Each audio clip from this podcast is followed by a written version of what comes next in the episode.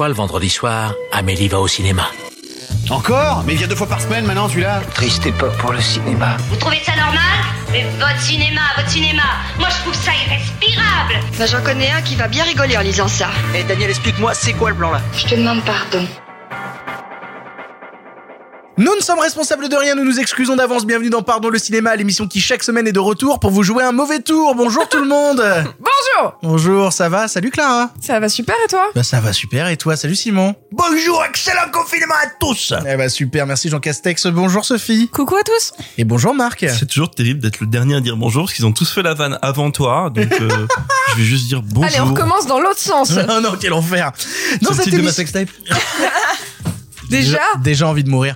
Dans cette émission, des sorties Netflix, notamment The Dig avec Ralph Fiennes ou Carey Mulligan ou Penguin Bloom avec Naomi Watts, mais aussi une sortie Apple TV Palmer avec Justin Timberlake et Juno Temple. En bref, Sophie vous parlera rapidement d'une sortie Prime Video, l'histoire personnelle de David Copperfield, et on touchera un mot aussi sur une petite série avec un train qui roule et tout. Euh, Bah, en bref, on verra ça. Oh no Avant d'enchaîner sur la thématique passée avec le loup-garou de Londres de John Landis afin de fêter sa future ressortie en Blu-ray et plus tard en Blu-ray 4K par chez nous. Ah et je l'annonce aussi comme ça vous êtes obligé d'écouter l'émission en entier. Euh, à un moment dans l'émission, il y aura une surprise pour fêter les 1 an et la 30e. Voilà, c'est dit. Mais d'abord, il est l'heure des actus. La vache, encore ces stupides actualités. Je déteste les actualités. Au cinéma, c'est comme ça et pas autrement. Ha ha Qu'est-ce qu'on passe au cinéma? Demandez à la patronne. D'habitude, nous démarrons ces actus en vous remerciant de nous suivre, que ce soit sur les réseaux sociaux avec le compte Twitter pardon le cinéma où l'on parle de l'actu du podcast ou de cinéma en général, mais aussi sur les différentes plateformes de podcast. Vous pouvez vous abonner pour ne rater aucun épisode ou bien même le noter sur iTunes avec une jolie critique. Si vous voulez soutenir l'émission, vous le savez, il existe la boutique Pardon le cinéma où vous pouvez retrouver des t-shirts, des suites, des mugs et des stickers, ce qui nous permet ensuite de pouvoir acheter du glouglou, du miam miam et aussi d'avoir quelques sous-sous dans notre poche. Je vous rappelle qu'actuellement tous les motifs jamais créés pour l'émission sont disponibles sur la boutique. Pour vous procurer tout ça, c'est tout simple. Bah, allez sur la boutique Pardon le cinéma, le lien est en description de ce podcast, mais aussi sur notre compte Twitter. Pourquoi tu l'as refait à chaque fois, Victor Mais pour le plaisir, tu sais, ça me chauffe avant le début de l'émission. J'ai l'impression que ça lance la machine et j'aime bien. Chaque performance est unique. Exactement. Vas-y, lance ta machine, Ah lance oui. ta machine. Avant de commencer aussi, j'aimerais faire un petit erratum concernant euh, certaines choses qui ont été dites dans la précédente émission concernant le cinéma indien. Certains propos nous ont été reprochés comme factuellement faux, comme notamment certains clichés du cinéma indien avec de la danse partout et des films de 3 heures. On s'excuse platement pour tout ça et on vous encourage à découvrir le travail de certains spécialistes de la question du cinéma indien, comme le compte Twitter Cinescope avec un K ou encore la journaliste Marjolaine Gou, ayant énormément écrit sur la question. Merci à tous pour vos retours. Dans l'actualité, j'aimerais que l'on aborde d'abord l'embouteillage monstre qui se profile pour les salles de cinéma lors de leur réouverture. En effet, selon les données d'un compte Twitter qui s'appelle Box Office France, il y a actuellement dans les tiroirs, seulement pour les sorties de gros studios américains, Disney, Universal, Warner, Paramount et Sony, 79 films étalés sur une période de 10 mois, ce qui signifie qu'au démarrage de la machine, nous aurions deux films de studios américains en moyenne par semaine, sans compter les sorties françaises et les sorties européennes. Est-ce que c'est une guerre des sorties qui se profile? On fait des projections, qu'est-ce qui se passe? On peut pas s'empêcher de penser un peu à une énorme boucherie qui se profile. Faut quand même pas oublier un truc. On l'a bien vu ces derniers mois, c'est qu'il peut y avoir des réactions, a fortiori des studios américains, une certaine plasticité. C'est-à-dire que euh, si au bout de un mois, deux mois, personne n'arrive à faire les entrées qu'il veut ou un certain nombre de prétendants au box-office se casser les dents. Bon, déjà, on part du principe que les salles vont réouvrir. hein. Mais en gros, euh, on voilà, il me semble qu'on se prend un peu la tête sur un problème qui n'existe pas encore, euh, que des studios euh, soient trop nombreux à sortir des films. Je vais te dire, si à un moment ils estiment que c'est leur désavantage, ils retourneront vers des plateformes ou leur plateforme maison où ils attendront plus longtemps. Moi, je suis beaucoup plus inquiet pour les distributeurs indépendants en France qui auront ou n'auront pas de semaine blanche et qui eux vont devoir galérer pour avoir de l'espace de visibilité, de l'espace publicitaire et in fine de l'espace dans les salles, un nombre d'écrans suffisant face aux films américains qui eux joueront le tout pour le tout. Honnêtement, qu'il y ait des films de studio américains qui soient dans l'embouteillage euh, et qui euh, et que ça, que ça leur pose problème, je suis navré pour eux. Je pense qu'ils ont beaucoup plus de d'assises, de solidité que plein de petits distributeurs indépendants et moyens qui eux vont vraiment aller au front. Alors pour le coup, moi j'étais pas là du tout à m'inquiéter de la situation des studios américains. J'étais pas en train de dire bouhou les, les les petits studios américains. Moi c'était plus mon inquiétude justement comme toi de euh, on va tellement être abreuvé de cinéma américain alors qu'on en a pas eu pendant très longtemps et qu'on a vu mine de rien que euh, bah, le cinéma français, le cinéma européen pouvait proposer plein de choses intéressantes et qui n'avaient pas nécessairement besoin du cinéma américain pour faire autant d'entrées en salle que l'on espérait. Moi c'était plus pour ces distributeurs là, les plus petits distribs où je me dis putain euh, euh, avec des grosses sorties américaines et quand on sait par exemple des par exemple des politiques comme euh, Disney qui sur certains cinémas réserve une salle avec un nombre d'horaires en disant voilà vous pouvez pas passer d'autres films que notre film ou quoi que avait ce fait soit. ça. Tenet avait fait ça dans certains cinémas exactement. Bah du coup je m'inquiète pour les autres films qui vont avoir du mal à exister ou exister à des horaires tout petits dans des toutes petites salles. Euh, je pense aussi à l'embouteillage énorme en termes de communication parce que euh, certes les, les gros euh, distribs ont d'énormes moyens pour acheter de l'espace publicitaire sur les réseaux sociaux euh, par rapport à Allociné, par rapport à tout plein de trucs. À la télé maintenant? À la télé maintenant. Et euh, c'est vrai que je m'inquiète. C'est vrai que la promotion des films, ne nous montons pas, continue à se faire même si vous ne la voyez pas. C'est-à-dire que les junkets continuent à avoir lieu, les espaces pubs continuent à s'acheter. Et pourtant, je me demande comment euh, certains films vont réussir à émerger. Est-ce que ça va être avec des coups de com un peu plus forts? Est-ce que ça va leur coûter plus d'argent? Est-ce que comment les Je me demande sincèrement euh, comment les petits distributeurs vont réussir à faire aussi tout simplement euh, sans parler de distribution ne serait-ce qu'à faire apparaître leurs films quand on va être littéralement noyé sous les interviews sous les sous les formats combini bruts sous les euh, les, les énormes euh, Euh, Dans les pubs dans le métro aussi. les hein. pubs dans le métro. Enfin, en fait, c'est il y, a- pas que euh, et c'est très important hein, comment les films vont réussir à vivre en salle, comment ils vont réussir à se placer, mais surtout comment le spectateur va vivre cette euh, déferlante euh, de pubs, comment il va réussir à choisir ce qu'il va aller voir, comment il. Enfin, pour moi, c'est c'est pas seulement euh, c'est un embouteillage à tous les niveaux de la naissance et de la de la de la naissance de communication d'un film. Il va y avoir des films sacrifiés quoi, c'est inévitable. Non, mais surtout que, Inévitable. rappelons-le, les hashtags les gens, ils vont au cinéma trois fois par an. hein. Oui, c'est pas faux. La hein. moyenne, c'est 3,21, je crois, 3, euh, 3,21 Donc c'est ça, cinéma c'est vendus par, le- par français. un Marvel, un Pixar et une comédie. Et c'est comme ça aussi que je me demande si jamais il y a le, le petit film en plus ou ceux qui sont un petit peu au-dessus de cette moyenne-là, comment ils vont réussir à choisir, euh, comment en termes de com, comment ils vont réussir les plus petits studios à se à se démarquer. Moi, c'est quelque chose qui m'intéresse d'un point de vue purement communication. Et euh, mais ça, ça va être la guerre, ça va être vraiment une une guerre. Bah, disons qu'il suffisait de voir déjà que juste pour les pubs de cinéma français, euh, juste avant le reconfinement, quand ils avaient failli, euh, enfin juste avant le reconfinement, pardon, je me trompe, je mets la, charrue avant les bœufs, euh, juste avant le couvre-feu à 18h et, et l'annonce que les cinémas ne réouvriraient pas, on avait déjà des pubs partout pour le discours, pour Nord. ADN, pour Bac Nord, exactement. Mandibule. Et pour Mandibule aussi, par vrai qu'il y a exemple. plein de pubs pour Mandibule dans le métro en ce moment. Et ben euh, j'ai- bien peur que les gros studios justement viennent dire bah nous on met plus de pognon sur la table pour que bah ce soit eux qui aient les, espaces ça, donc là, publicitaires donc ça, va être terrible. Ça va être aussi, et ça je, je l'attends parce que malgré tout, essayons de trouver un petit peu de, de positif. On va on va essayer, ça va être très compliqué.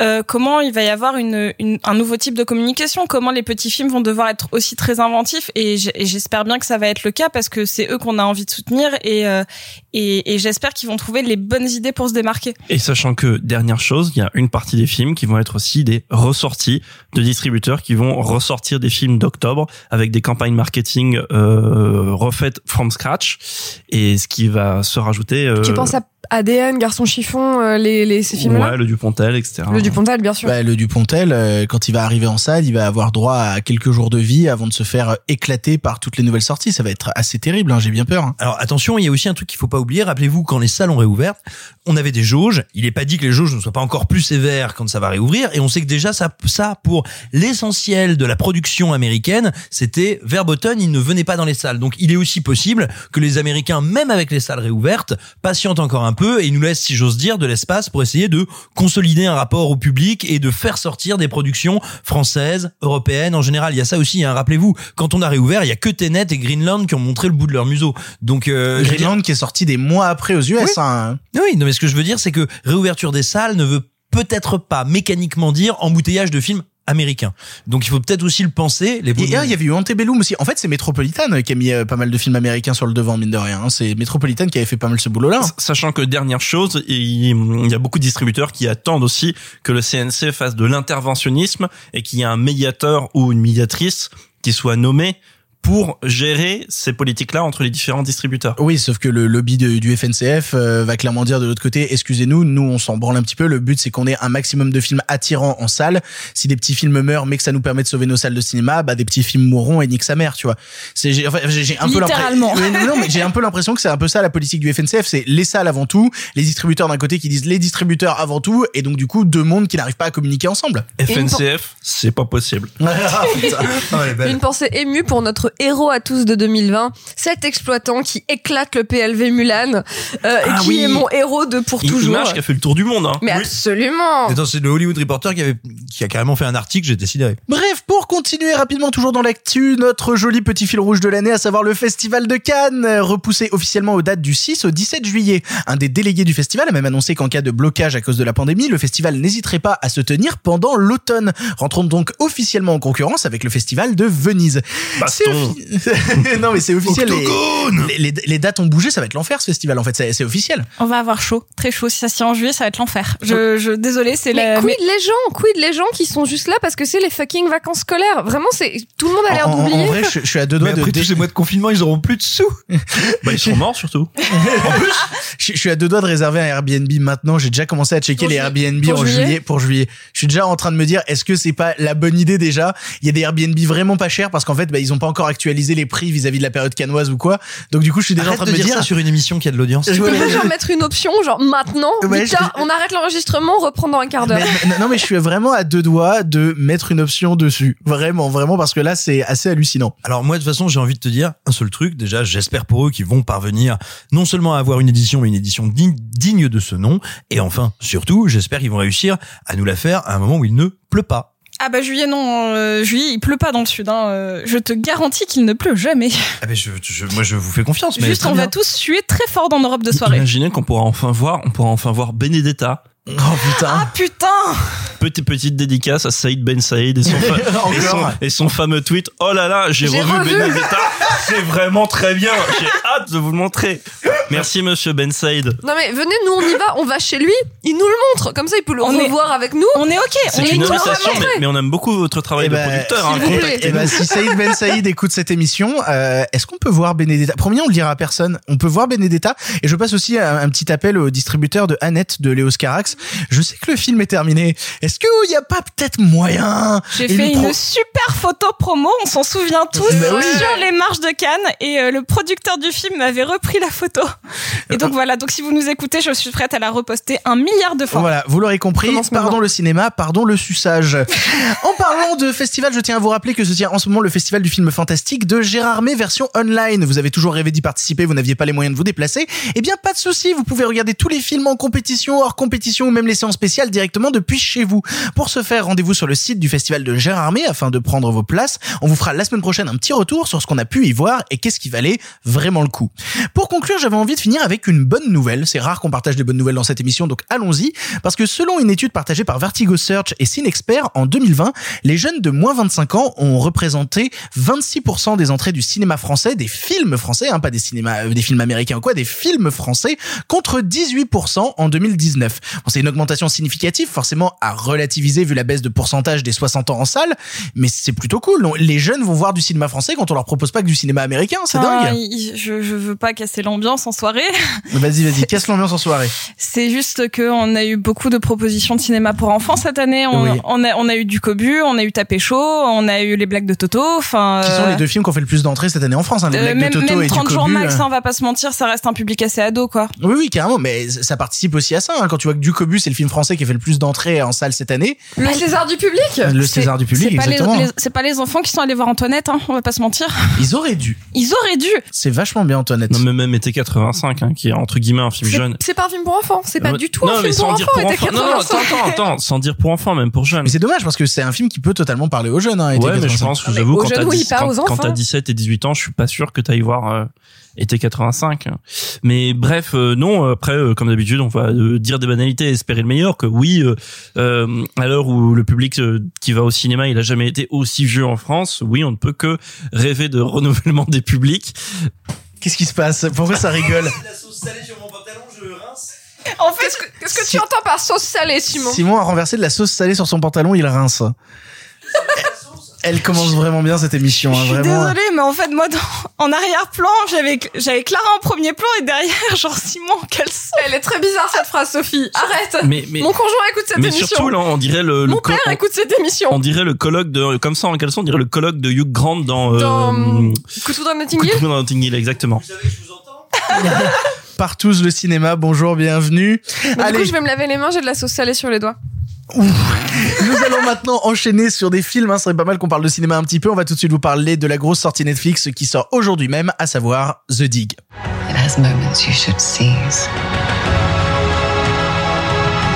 A man could dig the earth his whole life through. Not find anything like I've discovered here. Steer it steady, Mr. Brown. We're coming towards the edge of the atmosphere.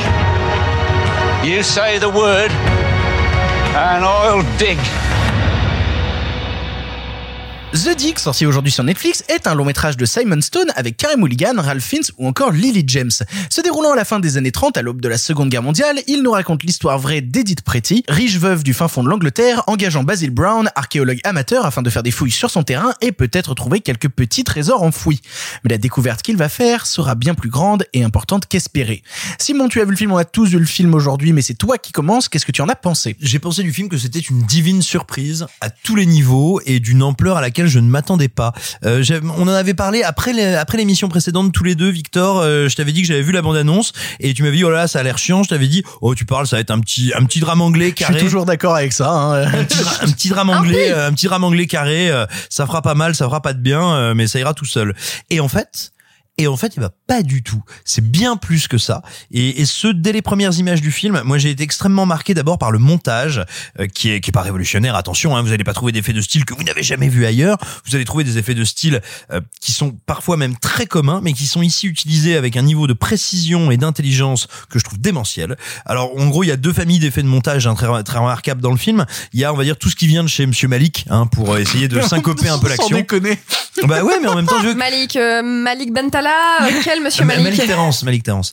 Et, euh, et, et je te dirais, moi, c'est un des premiers réalisateurs que je vois dans le cadre d'un récit très euh, classique narrativement, parfaitement réussir à adapter certaines techniques de, de Malik et de Lubeski, et vraiment c'est très très bien fait. Et puis à côté de ça, t'as un truc, alors une figure de style qui est le truc le plus classique du monde, mais qui aujourd'hui est très très mal utilisé en général. C'est quand tu commences à étirer le son d'un dialogue sur plusieurs séquences, en fait, que tu les que tu les meubles. En Ah général, oui. c'est utilisé à Hollywood de la manière la plus stupide et dans le cinéma anglo-saxon de la manière la plus stupide du monde. C'est pour essayer de créer artificiellement de la fluidité et de faire en sorte que tu ne t'emmerdes pas euh, quand on sait pas comment faire. Or là, ça n'est jamais le cas et c'est et je vais en venir après à la mise en scène par le, prisme de cet effet de montage, c'est que c'est toujours fait pour colorer ton émotion, ton sentiment sur plusieurs séquences. Et le film est comme ça toujours d'une d'une grande discrétion, d'un classicisme apparent sur ses méthodes, sur ses techniques, alors qu'en réalité, il est d'une précision et d'une euh, attention à l'émotion que je trouve sidérante et encore une fois, il faut regarder maintenant quel est le sens du cadre, la composition des plans chez Simon Stone.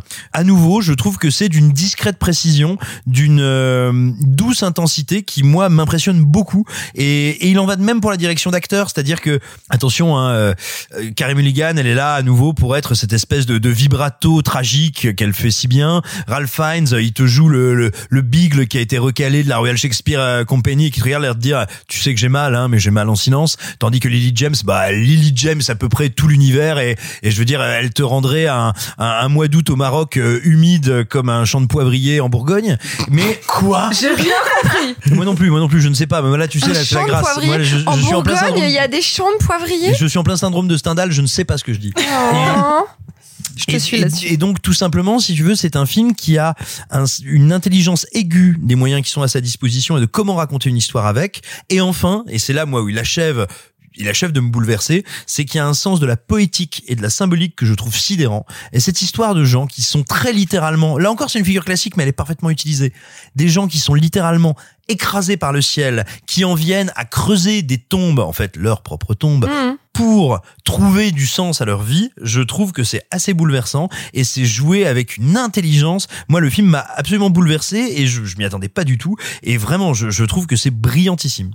C'est marrant parce que tout ce que tu aimes dans le film est tout ce qui me laisse en dehors. C'est mais Le c'est- cinéma, tu veux dire euh, Non, non, non. Mais je- Victor a pas d'âme. Non, non, en fait, plus précisément, c'est typiquement le genre de long métrage où quand je me suis retrouvé devant, je me suis dit, putain, parfois, il y a certaines histoires vraies qui n'ont pas vraiment d'intérêt à être racontées.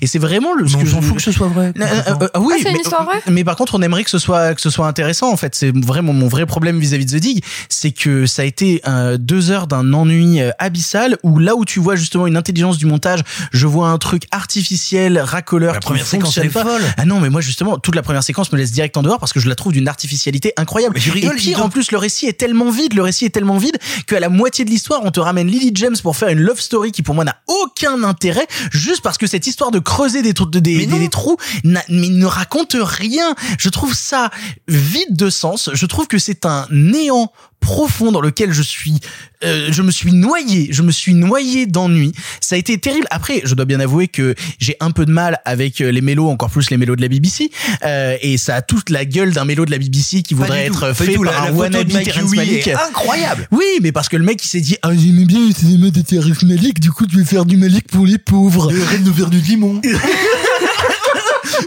c'est marrant quand on s'énerve sur un film on a la même voix mais pour le coup ouais non moi c'est vraiment mon problème avec, L'esprit avec de celui-là. Sylvain, es-tu là? Esprit de Sylvain En fait, c'est- c'est vraiment mon problème avec, avec le film, c'est que vraiment je vois du, du sous Malik, un wannabe Malik qui euh, n'a aucun, mais aucun intérêt en fait. Vraiment, je suis désolé, The Dick pour moi ça a été d'un profond ennui. Alors oui, effectivement, sur l'échelle du clowné, parce que c'est toujours bon de la ramener ici, c'est moins pire. Évidemment que c'est moins pire parce que c'est pas trop moche, c'est pas trop mal joué et que au final il y a de la photo et pourquoi pas. Il n'empêche que tout ce que je vois c'est des inspirations prises d'ailleurs, mis dans une artificialité technique qui ne m'intéresse pas et qui au final n'a pas grand chose à raconter. Je serais peut-être tout seul à penser ça aujourd'hui, mais je me dis qu'il y a peut-être des auditeurs qui ont vu The Dig et qui vont voir The Dig après jeu move pitoyable. Bah oui, temps. quoi.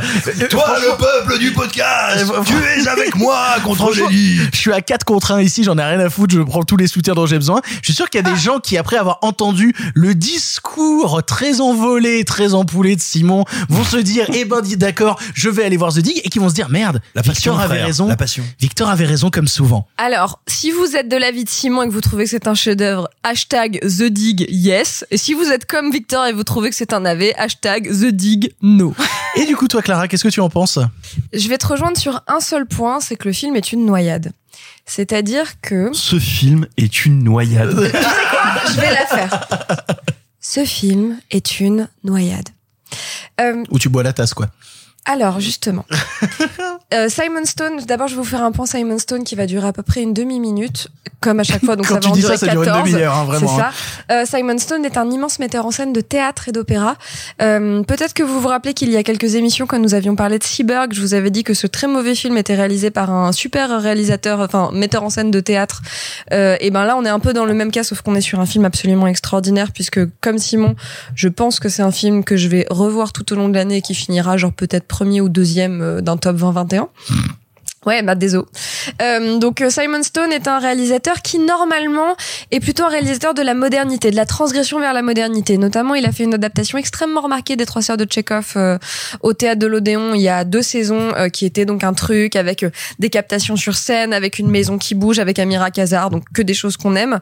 Euh, Ah bon et c'est quand même assez balèze de faire une adaptation de la pièce de théâtre qui est le plus connue pour ne parler de rien, euh, en en faisant un truc absolument fascinant. Bah, il C'est en a même fait pas- un film après. c'est même pas une vacherie, tu vois, je ne t'écoute pas. C'est même pas une vacherie. Les Trois Sœurs de Tchekhov est une pièce qui, justement, en fait, pour te parler du temps qui passe, ne parle de rien. Donc voilà, c'est bon. Et il a fait plein d'autres trucs à l'Opéra de Paris. Bon, bref, renseignez-vous sur ce qu'a fait Simon Stone au À Avignon, théâtre, notamment. à Avignon, etc. Franchement, c'est absolument fabuleux. Là, c'est son deuxième long métrage. J'ai pas vu le premier, donc euh, on verra euh, plus tard ce que ça donne. Alors Euh, peut-être pour ceux qui nous écoutent, il s'appelle The, The Daughter et c'est 2015. enchanté. Euh, Non mais pour ceux qui aimeraient le film, ils peuvent l'écouter. The Daughter 2015, je sais pas où est-ce qu'il est disponible, si quelqu'un a envie de regarder sur son téléphone en même temps euh, autour de la table pour nous dire où est-ce qu'on peut le regarder. Ce film-là, je vais pas être longue, ce film-là est un film où en fait euh, c'est un film sur la mort, sur des gens qui sont déjà morts ou c'est presque pareil, ou c'est tout comme, ou c'est imminent, puisqu'on a des gens malades, des gens rejetés, enfin bref, des choses comme ça. Euh, Il y a notamment une scène où quelqu'un est enseveli puis excavé et ma grande théorie c'est qu'en fait c'est juste une façon de te montrer qu'il était mort avant, il est remort là, il est remort après. En fait, ça fait rire Victor hein, parce que tu vois. Ah non, je dis, je dis plus rien, je dis plus rien. Je vous laisse euh, divaguer. En fait, je vais divaguer encore vague euh, pendant une petite minute. Ce film m'a roulé dessus, vraiment. En plus, cette semaine, on a vraiment vu des trucs vraiment pas bien, donc ça m'a, ça m'a vraiment permis un peu de de refaire surface, ou alors de rester juste sous la surface là où tu suffoques, mais c'est bien. Le, le, le film vraiment m'a roulé dessus, m'a enseveli, m'a tout ce que vous voulez. C'est d'une beauté euh, sourde, sauvage, violente et vénéneuse. Euh, si vous êtes dans une journée où ça va pas trop, c'est pas à regarder. Si vous êtes dans une journée où ça va vraiment pas, c'est encore pire, mais c'est peut-être là que ça sera vraiment bien.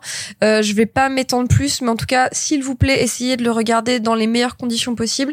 Il vous faut un très très très gros écran, un excellent système de son et couper votre téléphone pour vous laisser vraiment euh, emporter par le courant, parce qu'en fait c'est ça le film, c'est vraiment glisser avec eux euh, et se faire emporter avec eux dans cette espèce de de flot de fog anglais où ça va pas bien mais où ce qu'ils ressentent est d'une d'une violence feutrée. J'ai que des j'ai que des figures de style avec euh, des choses extrêmement violentes mais en même temps euh, toutes douces et et murmurées. Voilà donc c'est c'est tout à la fois euh, Eros Thanatos euh, la plus grande des violences et la plus grande des délicatesses. C'est majeur. Je je pleure du sang que ça ne soit pas sorti au cinéma que ça n'ait pas été à Cannes euh, des choses comme ça parce que je trouve ça époustouflant. Et pour terminer, moi, je connais pas très bien le cinéma de Malik. Par contre, ce que je connais très bien, c'est les créations d'une compagnie qui s'appelle Punch Drunk, qui notamment fait Sleep No More ou The Third Day, auquel vous pouvez accéder. Et en fait, moi, ce, toute l'esthétique très éthérée, très violente et très éthérée en même temps, vraiment m'a, m'a tapé la gueule avec les créations, donc, de cette compagnie qui s'appelle Punch Drunk. Donc, euh, c'est, c'est même pas un immense oui, c'est que c'est, c'est rentré dans mon panthéon tout de suite. C'est un culte immédiat. Je voue un culte à ce film. Et en fait, euh, ben, je vais le remater euh, d'ici quelques heures. Je vais laisser maintenant la parole à Marc. Marc, tu as aimé un film Netflix?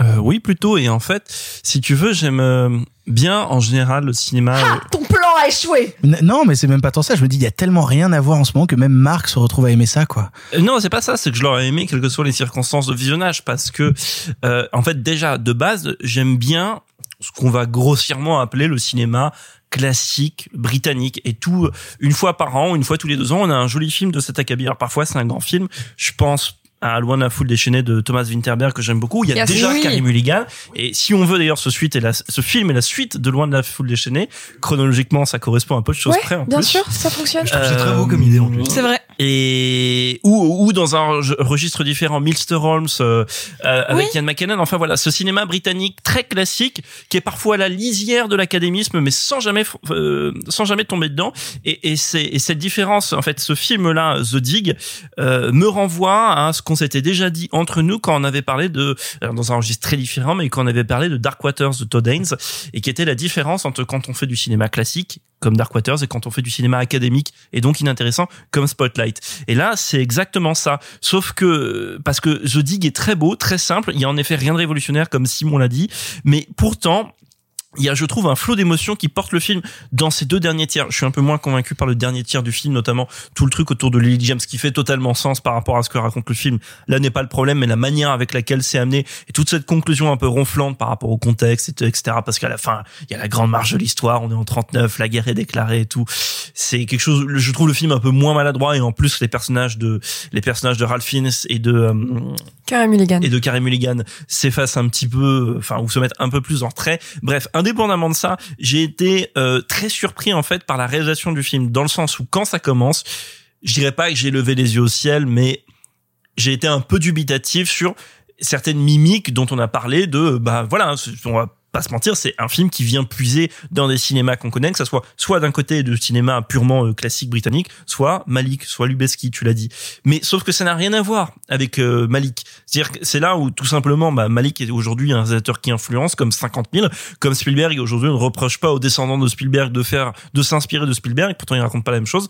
Et là c'est pareil ça ne parle pas de la même chose que Malik. Même si dans les films de Malik il y a des voix d'outre-tombe où il y a des choses qui, qui, qui sont là mais c'est totalement différent. Donc c'est juste que oui a des il y a des hum, formes euh, il y a des formes qui viennent du cinéma de Malik, mais ça s'arrête là et surtout c'est très bien intégré au contexte géographique euh, qui est euh, donc euh, cette campagne anglaise, je crois que c'est dans le nord de C'est l'Angleterre. Suffolk. C'est Suffolk, voilà, qui est absolument Le mer- suffoque, hein, littéralement. Excusez-moi, pardon, mais très bien trouvé, qui est merveilleusement euh, filmé, à l'exception de euh, trois quatre plans dégueulasses au drone. euh, je sais pas ce qu'ils viennent de faire là, c'est qui para. Bon bref, fin C'est le dig du cul. J'étais obligé de la faire, j'essaye de la placer depuis tout à l'heure. Fin anecdote. Euh, mais bref, euh, je, je, je tourne un peu en rond, mais voilà, je souscris à tout ce que viennent de dire Simon et, euh, et Clara. Je, j'ai été vraiment euh, surpris. Alors donc voilà, je suis, je porte pas le film. refais tomber un truc, s'il te plaît. Non mais je, je- j'en, j'en fais tomber. euh, So- Sophie en fait tomber son couteau. Qu'est-ce qu'elle faisait avec un couteau? Je ne sais pas. Euh, Elvis Victor On va dire ça. Euh, je, je- voilà, je, je, je vais pas apporter le film autant au nu que vous, mais j'ai passé euh, un bon moment. J'ai trouvé ça divertissant, pour ainsi dire. Non. C'est pas un film de Ah si, divertissement. pour moi, c'est du pur divertissement. Mais parce que le divertissement, ça prend aussi cette forme-là. Hein, mais pour moi, j'ai passé, euh, je sais pas combien de temps il dure le film, mais c'est passé. d'une- 1h45. Voilà, c'est passé d'une très. Mince, la, Femme théo- 1 et femme 2 ont fusionné. la théorie comme quoi on est une seule personne se vérifie. Mince, notre secret est dévoilé. Le film dure donc 7 ans, Marc. Bref, euh, je vous encourage à le découvrir.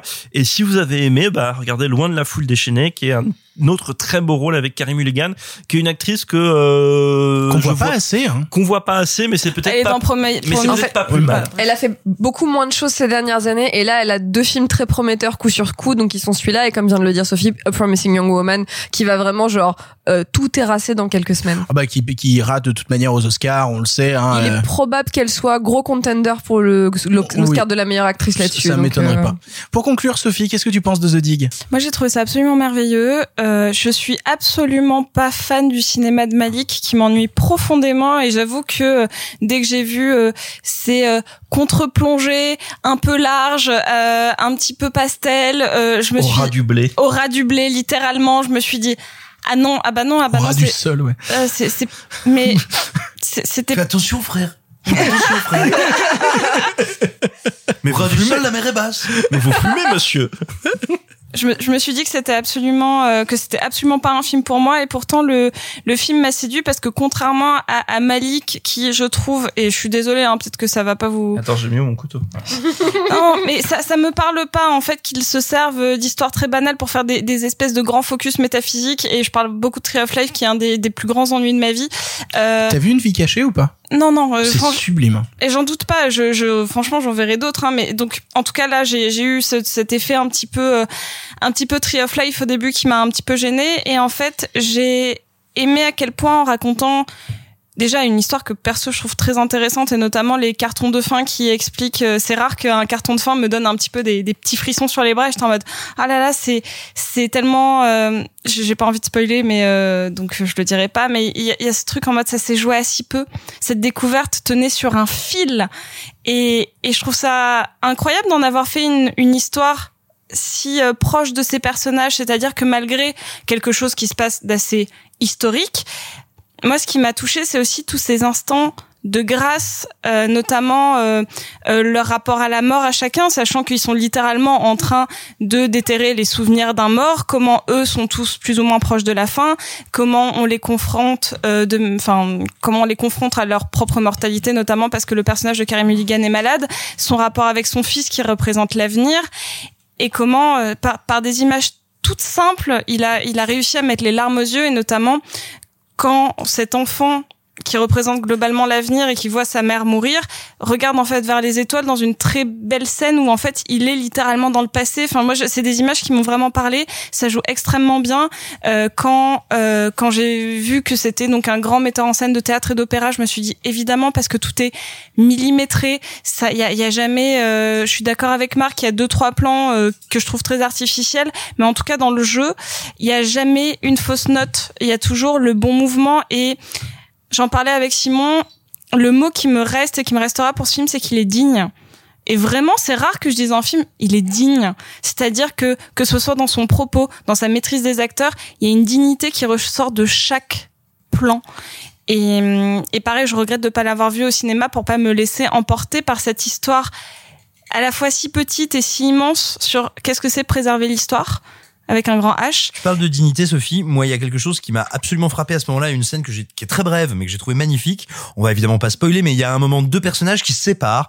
Il aurait été très facile de faire de l'un le méchant de l'affaire, ou le gentil couillon, ou le gros machin. Bref, d'en faire une scène extrêmement démonstrative. Et c'est une scène qui se joue en trois répliques, deux plans, qui est, je trouve, d'une intensité émotionnelle et d'une euh, d'une simplicité, enfin, qui évoque parfaitement cette idée de dignité dont tu causais. C'est exactement ça, et je trouve que la manière dont il traite euh, ce tout petit fait historique entre guillemets, c'est-à-dire qu'à aucun moment ça, ça prend de l'ampleur, c'est quelque chose qui reste vraiment à hauteur d'homme, c'est-à-dire que c'est une, une découverte qui se passe avec quelques personnages. Comment euh, ça ne ça n'a pas d'impact immédiat Comment ils sont obligés de cacher cette cette découverte euh, un peu plus tard et comment tout ça est extrêmement éphémère et comment tout se joue à rien et que ce soit dans les histoires interpersonnages ou dans avec un plus grand H du terme histoire, euh, c'est fait à la perfection. Donc moi le film m'a littéralement cassé la gueule. Je trouve ça absolument merveilleux et pareil, euh, je je pense que à voir, hein, parce qu'on a quand même euh, 8000 films qui vont sortir cette année, hein, apparemment.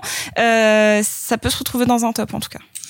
Vous l'aurez compris, tout le monde ici, sauf moi, aime The Dig et vous encourage énormément à voir The Dig. Il est possible que je me sois trompé, il est possible que je sois passé à côté, ou il est possible que je suis le seul que le vin n'a pas encore enivré au point d'aimer ce genre de truc. Bref, je vous laisserai vous faire votre propre avis. En tout cas, beaucoup ici aimeraient que vous voyez The Dig. Nous allons maintenant passer à une autre sortie Netflix, elle aussi tirée d'une histoire vraie. Il s'agit de Penguin Bloom.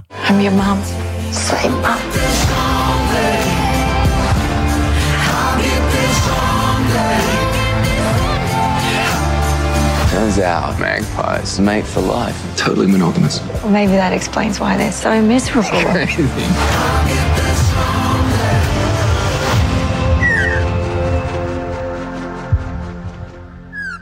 Penguin Bloom comme The Dig est tiré d'une histoire vraie, cette fois-ci réalisée par Glendin Evin avec dans les premiers rôles Naomi Watts ou encore Andrew Lincoln. Il traite de la vie de Sam Bloom, mère de famille traumatisée suite à un accident mortel l'ayant rendue incapable de marcher.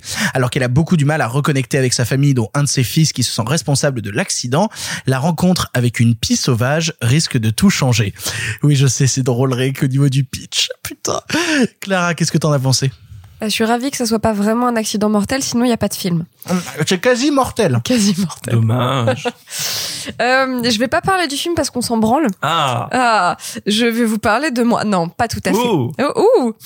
pourquoi, pourquoi autant de réactions, Marc? Bah, j'ai pas vu le film, donc je fais ce que je peux pour participer.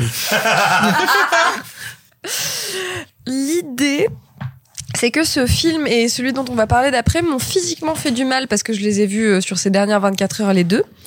Euh, ça met en lumière un truc auquel je pense sans vraiment réussir à mettre les mots dessus depuis quelques temps et là je crois que ça y est, j'ai à peu près réussi à accoucher d'une petite réflexion. Euh, ce n'est plus ce qu'on appelle du stock en télé ou en ce ne sont plus des films ce ne sont plus vraiment des fictions c'est plus vraiment des objets audiovisuels voilà c'est plus un film ou un téléfilm. On est vraiment sur une ère du contenu. C'est du content. Euh, ce qui réduit toutes les plateformes qui les font évidemment il y a des super films sur tous ces trucs mais à un peu des tuyaux C'est du flux. c'est du flux, c'est exactement tout ça est du flux, tout ça est du contenu qui est diffusé par des tuyaux qui, attention métaphore filée, vous en faites ce que vous voulez, qui se déversent sur nous comme si nous étions des êtres lacunaires qu'il est nécessaire de remplir. Euh, euh, et en fait, Tu as non mais, besoin d'être rempli, Clara mais justement non. Justement non parce que je ne suis pas en fait genre euh, quelqu'un qui a des failles qui ont besoin d'être euh, colmatées euh, de contenu. Je, je ne m'ennuie pas en fait. Je- J'ai pas besoin de quelque chose pour animer le fond pendant que j'envoie des SMS. Oh, franchement, euh, ça fait jamais de mal d'animer un peu le fond. hein. Merci. Mais donc voilà bon. Je... Mais t'as pensé quoi du film? Alors justement, j'y viens. En justement, j'y viens. Non, juste même pas. En fait, voilà, tout ça pour dire que je pense que ça sera mon nouveau sujet que je vais développer parce que c'est pas du divertissement. On a, on n'est pas dans un souci de nous faire passer un bon moment. On n'est pas dans cette espèce Juste de truc faire passer de. un moment. Ouais, c'est ça. On n'est plus dans cette espèce de recherche de. Ok, on va pas faire un grand film, etc. Bien sûr que non, il n'y a pas que des grands films. Et j'adore des films qui sont des tout petits trucs un peu insignifiants. Là, on n'est même plus dans cette volonté de te faire soit passer un bon moment, soit t'apprendre quelque chose, soit te faire réfléchir, soit t'émouvoir. Là, on est vraiment sur du rien. Donc, on est vraiment sur une culture du flux. On est vraiment sur un truc où, voilà, on cherche à nous colmater comme si on était des trucs où il manque des bouts, on était des êtres lacunaires. Et ça m'embête vraiment parce que ce film-là n'est plus là pour nous euh, nous transporter, nous élever, nous émouvoir, nous plaire, nous intéresser. C'est juste là pour nous occuper. Euh, pendant qu'on envoie des SMS ou pendant qu'on check nos notifs. Donc voilà, qu'est-ce que j'ai pensé du film Fucking que dalle. C'est quand même une vraiment, c'est une histoire un peu triste. C'est une euh, nana qui est super active, qui fait du sport, qui élève plein d'enfants, euh, euh, voilà, qui est une super maman, qui fait du surf, etc. Et qui a un accident affreux et qui se retrouve dans un fauteuil et qui en fait est pas du tout au début une mère courage. Non, putain, ça l'a fait chier. C'est peut-être le seul truc qui m'a intéressé, c'est que vraiment elle est vénère de la situation, donc elle est pas super vertueuse, ah, tu vois, vouloir s'en sortir. Non, elle est vénère.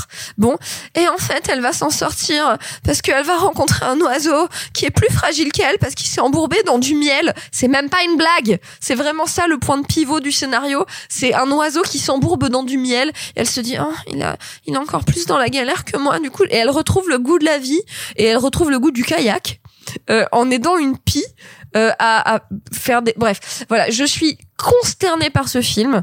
Euh, je pense que vous allez beaucoup m'entendre parler dans les prochains mois et dans les prochaines semaines. Du coup, c'est le moment de me congédier du podcast, Victor. De à quel Très point. bien, t'es viré. c'est une blague, T'as aimé The évidemment. J'essaie tous de vous virer les uns après les non, autres mais- maintenant. hein. Bon, pas, non mais tu Emmanuel sais quoi Macron a dit qu'on pouvait pas virer pendant la crise. C'est toi qui as viré Victor. Putain, la, la trêve hivernale touche pardon le cinéma, c'est Ouais, incroyable. Mais attendez, notre président va pas mentir quand même. Parce qu'il est président? Non, président. Bon, bref.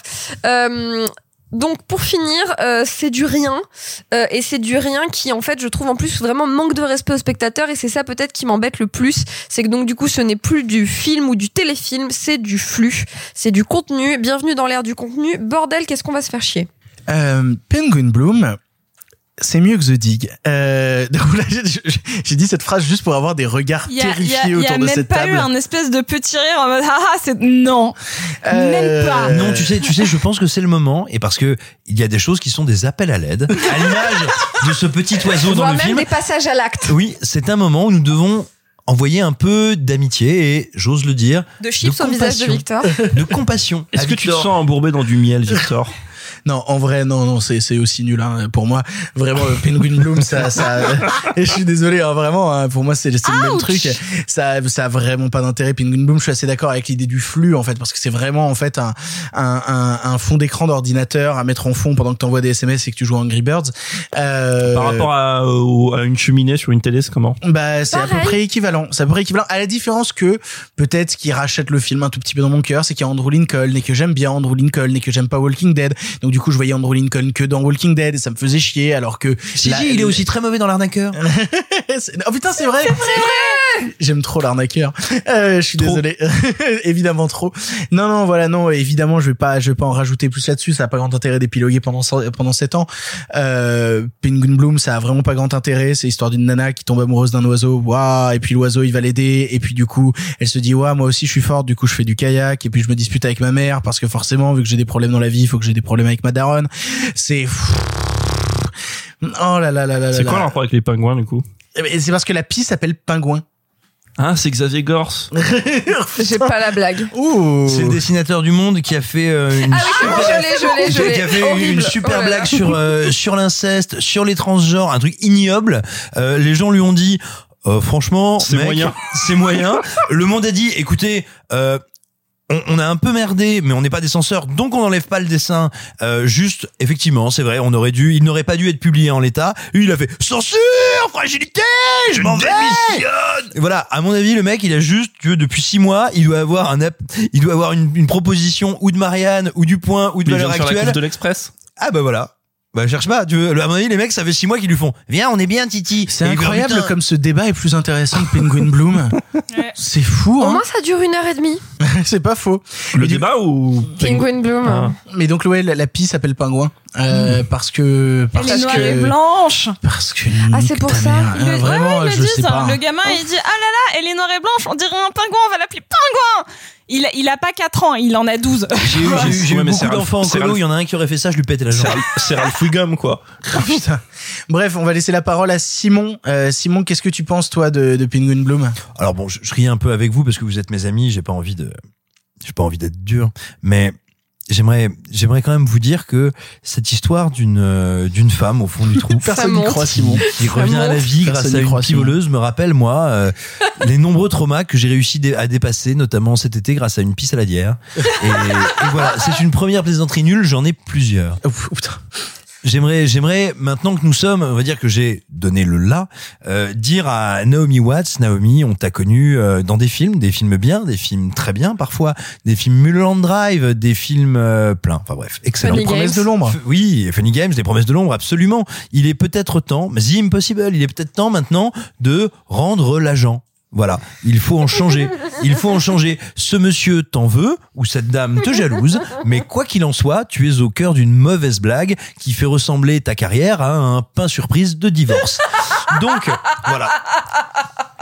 Et enfin, et enfin, euh, et enfin, j'aimerais néanmoins saluer la, on va dire, la volonté de Netflix qui est grosso modo de dire que se passerait-il si on produisait un remake de Les Oiseaux pensé par un publicitaire pour marque de yaourt Eh bien maintenant nous avons la réponse. La réponse rend malade et la réponse probablement, je pense, tue des fées et des chatons. Mais il y a quoi dans le pain surprise pour divorce? Parce que c'est ça qu'on c'est ça qu'on veut- c'est ça- c'est ça qu'on veut savoir. Alors dans le pain surprise pour Il y a divorce, des si tu- pines voleuses. voilà, il y a un mélange, il y a un mélange de, de capre et euh, d'anchois, d'anchois, mais qui sont, si tu veux, arrivés au moment où quand tu ouvres le pain surprise, ils t'appellent par ton prénom.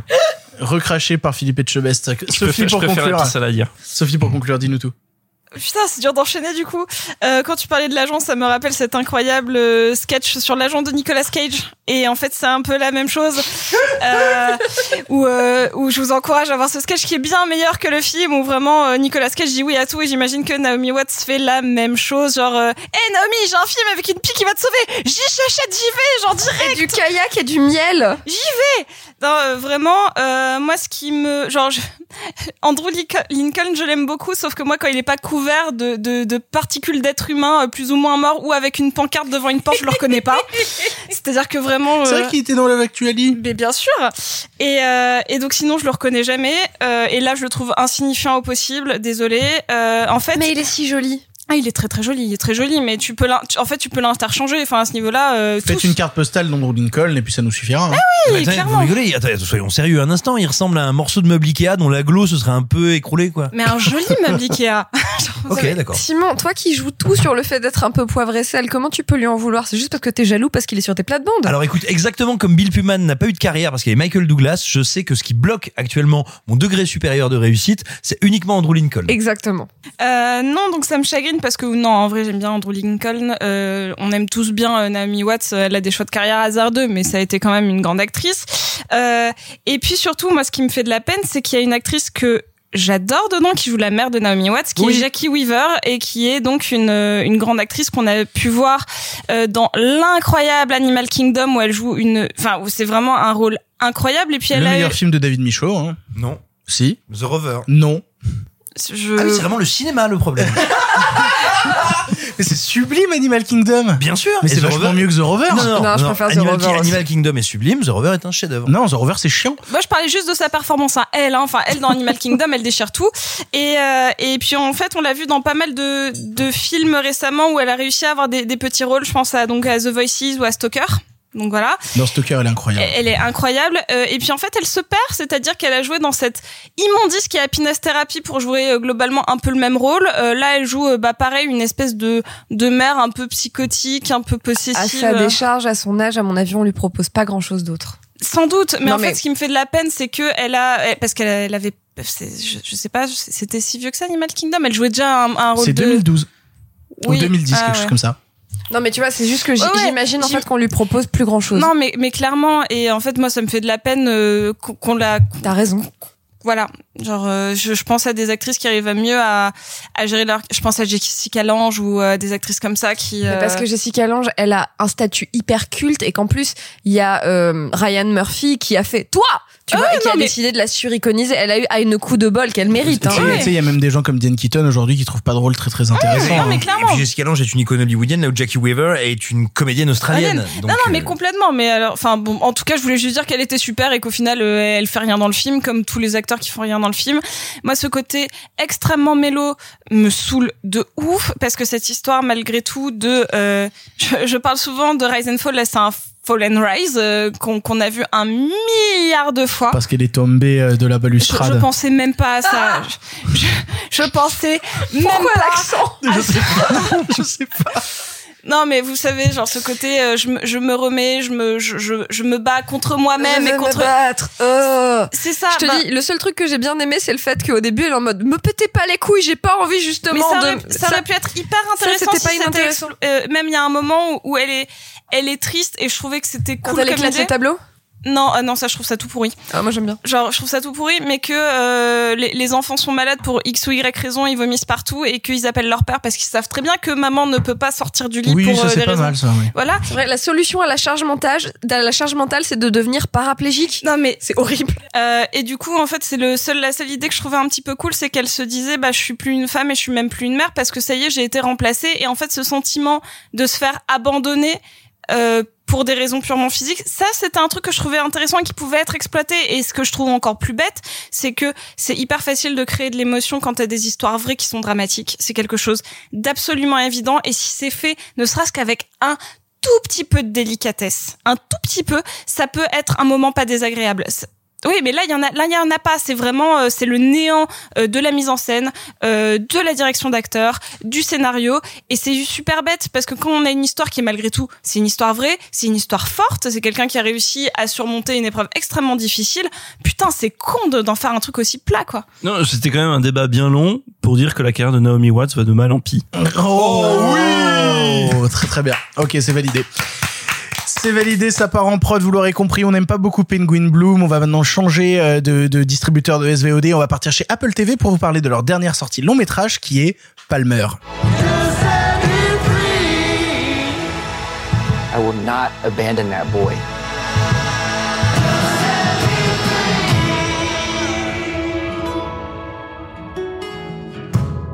Heard y'all had a little tea party the other day. Yeah. Careful, Palmer. It's hot. Pinkies, please. Mmm. Yes. Mmm. Real good. Palmer est la dernière sortie Apple TV réalisée par Fisher Stevens avec dans le rôle titre Justin Timberlake. Il interprète ici un ex-détenu, ancienne star du football universitaire qui, à sa sortie de prison, retourne vivre chez sa grand-mère. Il y fit la connaissance de Sam, petit garçon qui aime les princesses et les licornes, vivant dans une caravane à côté de la maison, délaissée par sa mère toxicomane, et décide de le prendre sous son aile. Sophie, tu as vu le film, qu'est-ce que tu en as pensé? Euh, J'en ai pas pensé en vrai énormément de, choses parce que je trouve ça assez classique, assez tradit, assez mélo et ça peut avoir un petit peu euh, les mêmes euh, les mêmes penchants négatifs euh, que euh, que Penguin Bloom. Je- C'est mieux quand même. C'est mieux, c'est mieux, c'est mieux. Moi, je trouve que c'est le même film. Non, non, je, je trouve que c'est mieux pour plusieurs raisons. Je voulais juste faire une petite sophiche un peu rigolote au début. Euh, son réalisateur est un acteur à la base euh, qui a joué dans pas mal de films, non, dont chez Wes Anderson. Il, a- il joue toujours des tout petits rôles, mais il a joué dans Grand Budapest Hotel, il joue dans The, French- dans The French Dispatch. Il joue une porte Quasiment. Waouh. Mais elle est très Euh, symétrique. Shot fired. Il, il a Ta joué, blague était meilleure que il, il a joué dans Succession. Ah oui? Oui, et Il surtout. joue une porte? Mais mais on le voit pas, tu sais pas à quoi il ressemble, c'est le réel. Et surtout, alors euh, moi ça ça fait rire la la, la fan en moi, mais euh, il a joué dans Friends et euh, il a joué non, il joue pas une porte. Il joue le petit ami psychologue de Phoebe dans la saison 1 ou 2 et voilà qui analyse tout le monde et donc c'est lui Oh, le réalisateur du film. Ça, ça j'ai la ref. Et je trouvais que c'était une Sophiche rigolote que l'acteur de ça, il, est- Absolument. il est joué le petit ami euh, psy euh, név- névrosé de, de Phoebe. Et donc des portes chez Wes Anderson. Quel enfer. Et donc voilà. Euh, alors je vais pas vous mentir, quand j'ai pris des notes, j'ai juste marqué comme une ado Justin, Justin avec des cœurs sur mon cahier parce que bon, j'avais 15 ans. Ouais, Logique. genre, logique. Comme Florence Pugh. Comme, comme Florence Pugh, oh, avec moins de cœur et moins de Justin, mais oui, euh, tout pareil. Euh, je trouve que le film est globalement euh, trop classique et trop déjà vu. Cependant, euh, en fait, je trouve que la manière dont est traité, euh, ils utilisent le terme, le fait que le petit garçon soit queer. Ils l'utilisent dans le film. Euh, ils ne parlent jamais de transidentité ou d'homosexualité parce que c'est trop tôt. Ils utilisent le mot queer. Et en fait, je trouvais que cet aspect-là était bien traité. C'est-à-dire que c'est un petit garçon qui aime faire des choses qui sont attribuées dans la société à des petites filles et que grosso modo il se fait euh, il se fait emmerder pour ça. Sauf que le film euh, malgré quelques euh, gros sabots purement de narration traite plutôt bien ses personnages euh, enfants et euh, celui de Justin Timberlake que je trouve euh, que, je trouve très efficace. Euh, tout le toute la partie avec la la, la mère euh, du du petit euh, qui euh, euh, qui sort de des intoxications ou que non même pas elle sort de de- d'une relation toxique d'une caravane. Enfin on s'en fiche. En fait euh, euh, mettez n'importe quelle euh, de manière aléatoire des situations qu'on a vues dans un milliard de films avec une nana qui va pas bien, qui veut récupérer Avec son des gosse cheveux et, sales. et avec Alien 2 Waouh. C'est Joe Temple qui joue la reine alien. Oh. Et du coup, euh, ben, ce que j'ai à en dire, c'est que ça ne, ça n'a rien de révolutionnaire. Moi, j'ai pas passé un mauvais moment. Le film a même réussi à me toucher par certains aspects, notamment parce que le gamin joue très bien, que l'alchimie fonctionne pas mal. Et je trouve que dans un film globalement assez médiocre par rapport à Penguin Bloom, euh, je trouve que là, d'avoir réussi à traiter les sujets queer de manière plutôt juste et de manière plutôt jolie, euh, c'est déjà pas si mal que même les, les films qui s'adressent pas spécialement à ce public-là un peu aver- un- averti en fait euh, qui, qui connaissent un petit peu euh, qui se c'est un film très grand public notamment pour les euh, fans de Justin Timberlake qui vont aller regarder le film que pour ça et en fait le fait qu'ils utilisent de manière euh, juste les bons termes et, euh, et une, une histoire plutôt mignonne bah c'est pas si mal en fait Mais je suis assez d'accord avec toi. Je trouve ça vraiment pas si mal pour le coup. Moi, je l'ai vraiment vécu, tu sais, comme un comme un bon petit téléfilm euh, du dimanche après-midi. Vraiment, à aucun moment je dirais que c'est un bon, un très grand long métrage ou quoi que ce soit. Par contre, à aucun moment je peux dire que j'ai passé un mauvais moment devant. Je trouve euh, l'histoire entre Justin Timberlake et le gamin euh, assez touchante. Et euh, de la même manière, euh, ils ont cette discussion. Tu parlais du terme queer au moment où ils utilisent le terme queer, où il dit euh, oui queer, c'est juste dire euh, dire qu'on est différent, mais qu'est-ce qu'on en a à foutre? De toute manière, on est fabuleux. Tu vois, et il a ce truc là vraiment euh, Justin Timberlake en disant euh, ça veut juste dire qu'on est plus stylé que les autres et que les autres ils sont jaloux, tu vois. Et C'est ça. euh, et c'est vraiment juste touchant, assez mignon. Euh, je pense que Juno Temple appelle à l'aide, vraiment. Euh, je pense vraiment est-ce qu'elle a le à même l'aide. agent que Naomi Watts? Encore une fois, c'est plus un appel à l'aide, c'est un passage à l'acte. Oui, non, non, vraiment. euh, Si euh, je peux l'appeler à l'aide en passant à l'acte, oh là là. Il y a des lois elle- contre ça, Simon. autant pour moi. Mais- On enregistre en France cette semaine. Désolé. Mais, mais- je la garde, elle est super. Mais pour le coup, euh, pour le coup, ouais, Joey Temple est vraiment dans un sale état dans le film, ce qui nous fait dire peut-être qu'elle ne joue pas tant euh, et qu'elle Oh. et qu'elle est Oh, c'est horrible de dire ça, par contre. Bah oui, bah, bah, mais oui, mais du coup c'est inquiétant parce que vraiment euh, Joey Temple est inquiétante dans le film et ce qui en fait une performance plutôt euh, plutôt maline.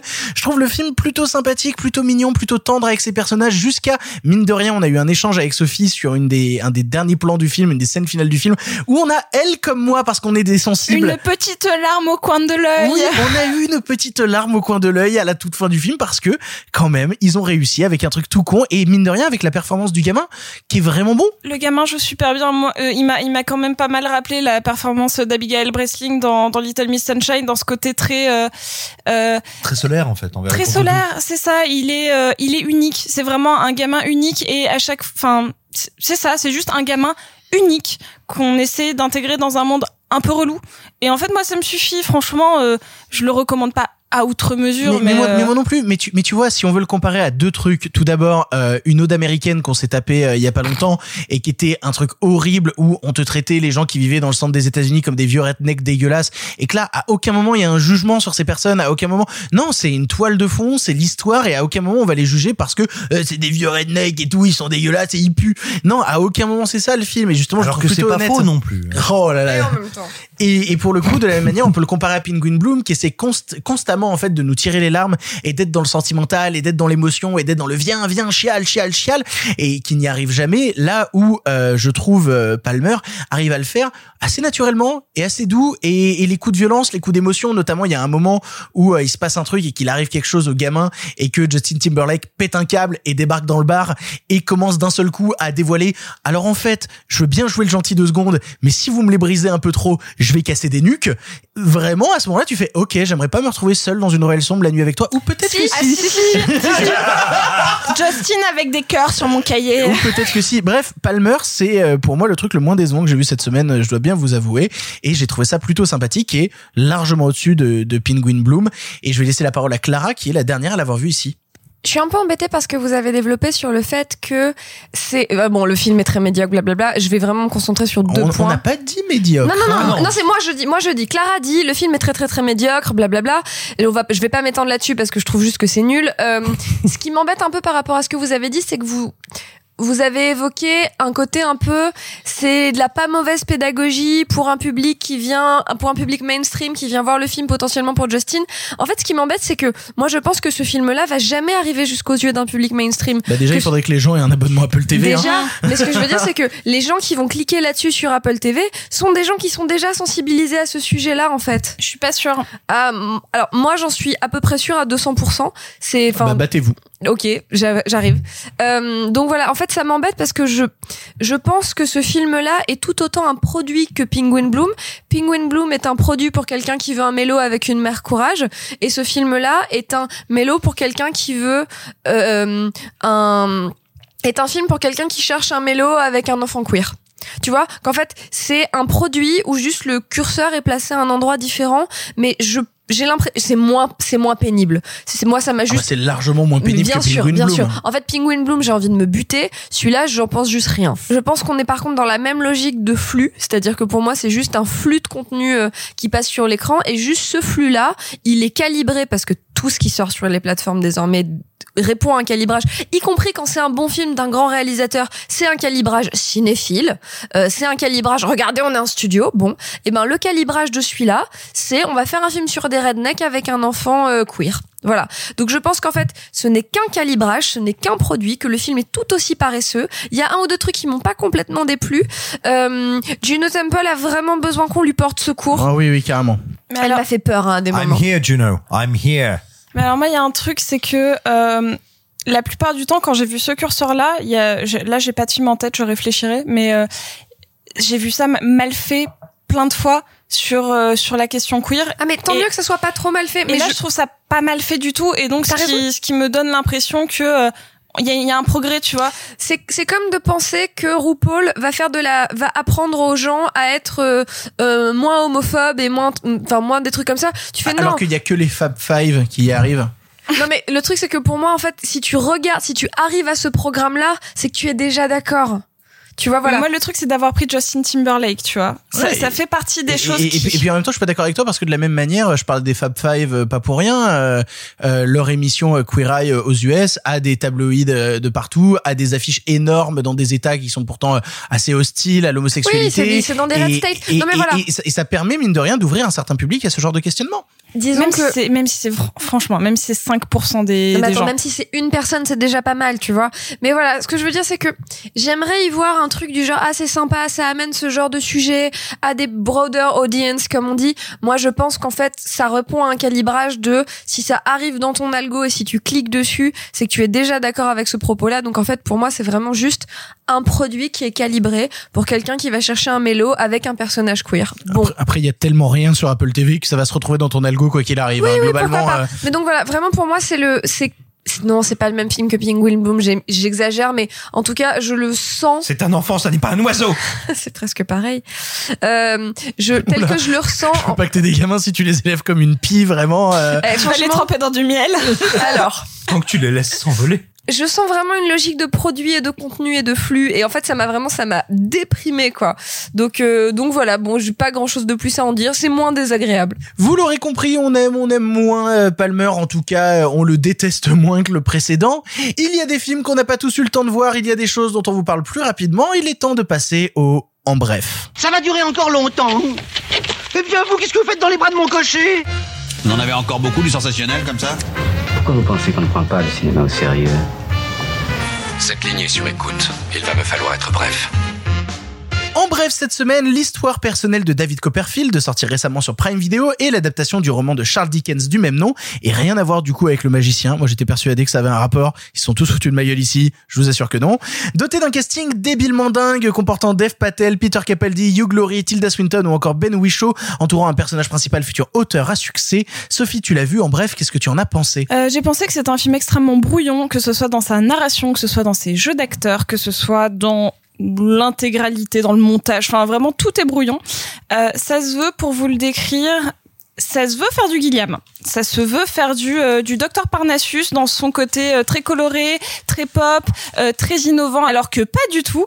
C'est une histoire qui veut jouer sur les codes de narration. Par exemple, ça ouvre sur une sur un personnage qui brise le quatrième mur en disant "Hey, je vais vous raconter toute ma vie." Et puis euh, Oh, regardez, d'abord je la joue sur scène en train de raconter ma vie, et puis en fait je vais vous re-raconter. Regardez, c'est moi à ma propre naissance. Regardez, Ah, c'est moi. c'est Guillaume et les garçons à table, Euh, oui, ou c'est Bronson de Nicolas Winding Refn. C'est aussi un très mauvais roman de Yann Moix. Ouais. Bronson, ouais. Alors, je suis la seule à l'avoir vu ici, donc c'est moi qui parle. Euh, J'aime bien quand tu t'affirmes un peu. Ouh. Donc du coup, on se retrouve avec Dev Patel qui assiste à sa propre naissance en disant "Eh, c'est moi." Et franchement, j'étais en mode "Ah, ça me saoule déjà." Euh, c'est-à-dire que euh, moi le seul truc qui m'a plu dans le film et je ne peux pas être objectif, c'est qu'il y a Tilda Swinton y a qui Tilda cabotine. Swinton C'est ça, moi Qui ça?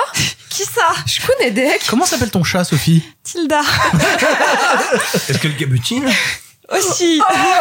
Euh, donc voilà, euh, ça, ça me gêne euh, ce côté. Je, je vais rompre le quatrième mur pour pas grand chose, pour rendre juste la narration plus floue. Parce que c'est à la mode. Parce que c'est à la mode. C'est un film qui vraiment se veut d'être fun, alors que ça l'est pas. Euh, j'ai pas grand chose à, à, à en dire. Euh, Globalement, ce qu'il y a de mieux, c'est globalement le, le, le casting. Euh, Dev Patel est formidable. Hugh, Laurie, ça me faisait plaisir de le revoir, même si il joue en espèce de savant fou euh, qui qui pense que et j'ai trouvé ça rigolo, mais euh, mais bof. Euh, C'est-à-dire qu'il pense que euh, les pensées de je sais plus trop quel roi d'Angleterre euh, au moment où il s'est fait dé- décapiter, genre les pensées de ce roi sont allées dans sa tête. Donc il fait un cerf-volant pour faire envoler. Voilà, c'est que des espèces d'images c'est plus. House, quoi. Ouais, c'est Dr House Non, c'est Doctor Who. aussi.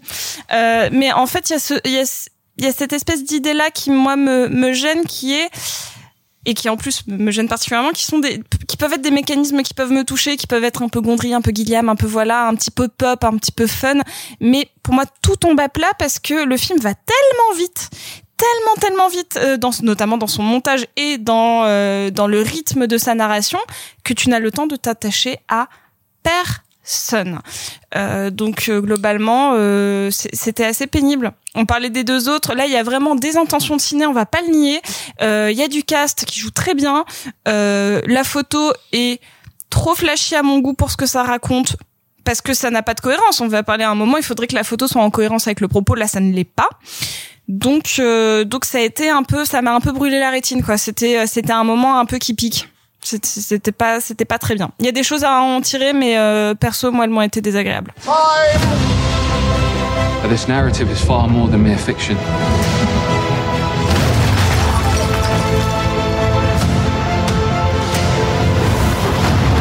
It is, in fact, written memory.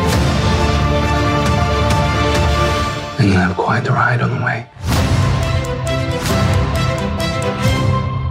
Mais dis-moi, Sophie, il y aurait pas une série qui aurait recommencé cette semaine? Non. Ah si, si, si, il y a une série qui a recommencé. Il est temps de lancer un petit jingle.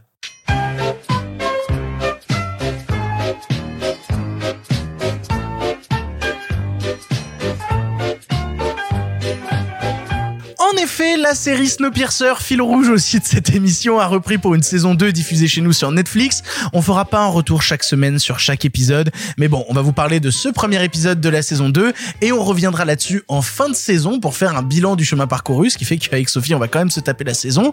Du coup, qu'est-ce qu'on a pensé de ce premier épisode de saison 2 Franchement, euh, à la, à la fin de la saison 1, je me rappelle t'avoir dit, Sophie, que euh, je trouvais que, bah, merde, ça commençait enfin, et que ça commençait enfin.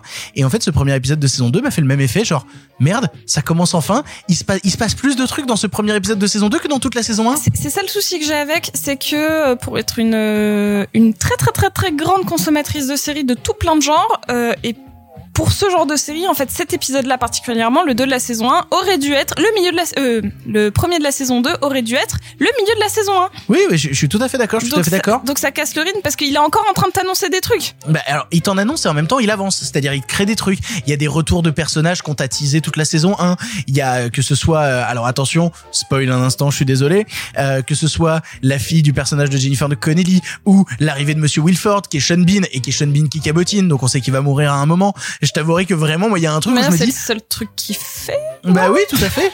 Euh, mais pour le coup, ouais, j'ai l'impression que cette saison 2 démarre mieux que la saison 1. Ah, c'est clair, c'est clair. C'est moi ce qui me gêne, c'est de se dire ça démarre enfin. C'est- euh, c'est que cet épisode a littéralement un train de retard. Oui. Oh Tu l'as pas assumé cette blague, tu l'as dit à voix basse? Oui. Mais alors qu'elle est bien.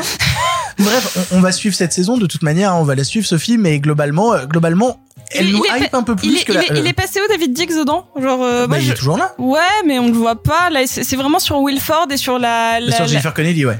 Ouais, et, et en fait, euh, ils t'ont placé des nouveaux personnages, moi que je comprends pas, notamment les deux espèces de docteurs fous là au milieu. Et je pense qu'ils vont faire des saloperies, eux. Je pense qu'ils vont faire des grosses Ah, mais- saloperies. mais Quand ils sont sûr, apparus, hein. vraiment, ils m'ont rappelé. Alors, ça va toucher trois personnes la référence que j'ai.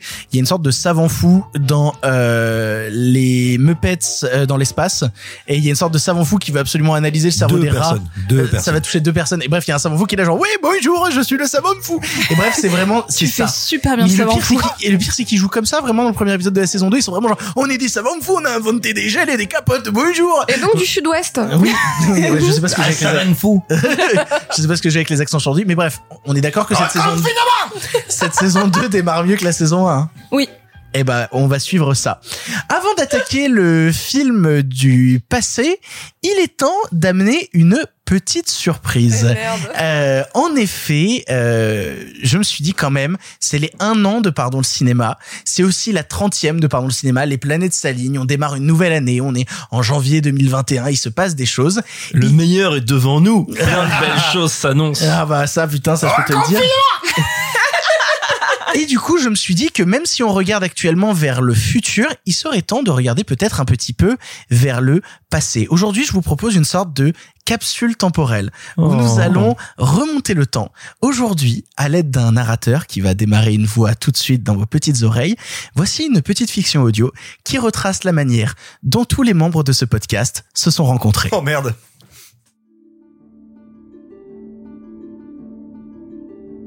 Il y a bien longtemps, une époque troublée, où tous les cinémas n'avaient pas pris congé, un jeune vidéaste au fond de lui rêvait.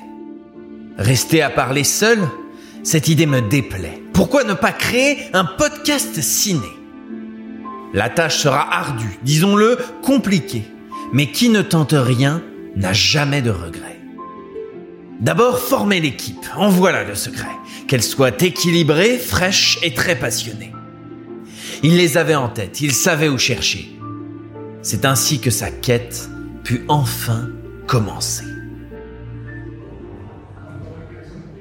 Au fond d'un tribunal, à l'aspect vieillissant, Victor avait trouvé un bon accompagnant. Resté à la convaincre, on espère rapidement, car on le sait, l'horloge tourne, et le temps, c'est de l'argent. Eh, Excusez-moi, euh, maître Benjamin? Euh, vous êtes qui là Euh, Vous voyez pas que je suis occupée Là, je dois plaider pour euh, quatre clients. Ensuite, je pars faire sept festivals de cinéma dans le week-end. Oui, oui, Euh, je, je, je prendrai pas beaucoup de temps. C'est- juste que je, je suis en train de monter une émission sur le cinéma et j'aimerais beaucoup que vous en fassiez partie. euh, c'est rémunéré En visibilité, en insulte sur les réseaux sociaux. Parfait, c'est ce que je préfère, ça et le divertissement. Ah, vous, aimez bien le divertissement vous, pourrez en parler si vous voulez. hein. T'inquiète pas, je vais en parler. T'inquiète pas, mon gars. Vous êtes obligé de crier Quoi? Moi je crie Moi je crie Non, non, non, non, c'est bon, j'ai rien dit, pardon, je, je- je suis désolé. Et puis, ça sera l'occasion de voir plein de films en salle cette année. Oui, j'adore les salles de cinéma, surtout quand elles sont ouvertes. Bon, je, je- je vous laisse, je vais aller demander à une autre personne de nous rejoindre. Ah oui Et où est-ce qu'elle se trouve? Ah, la question n'est pas où, mais quand? En 1940, il y a fort longtemps, un jeune homme riait du côté des Allemands. Il parlait de la roue, eh ben oui, forcément. Un chroniqueur de choix a recruté Séan. Bonjour, monsieur Moquin? Jawohl Euh, pa- pardon, euh, par- oui? Vous parlez allemand? Euh, non, seulement quand c'est nécessaire. D'accord, et excusez le dérangement, je, je- je- je venais vous demander, est-ce que vous seriez intéressé par rejoindre un podcast qui parle de cinéma? Mais pourquoi parler de cinéma? Ne vous rendez-vous pas compte que c'est terminé le cinéma? Depuis 1941, le cinéma est mort. Ah oui, ça fait un moment. De toute manière, c'est très simple. Depuis que le cinéma est devenu parlant, il a perdu tout son intérêt. Oui, oui, mais moi je viens d'une époque où le cinéma va beaucoup mieux, vous devriez venir voir ça. Mhm, Ah oui? Et comment?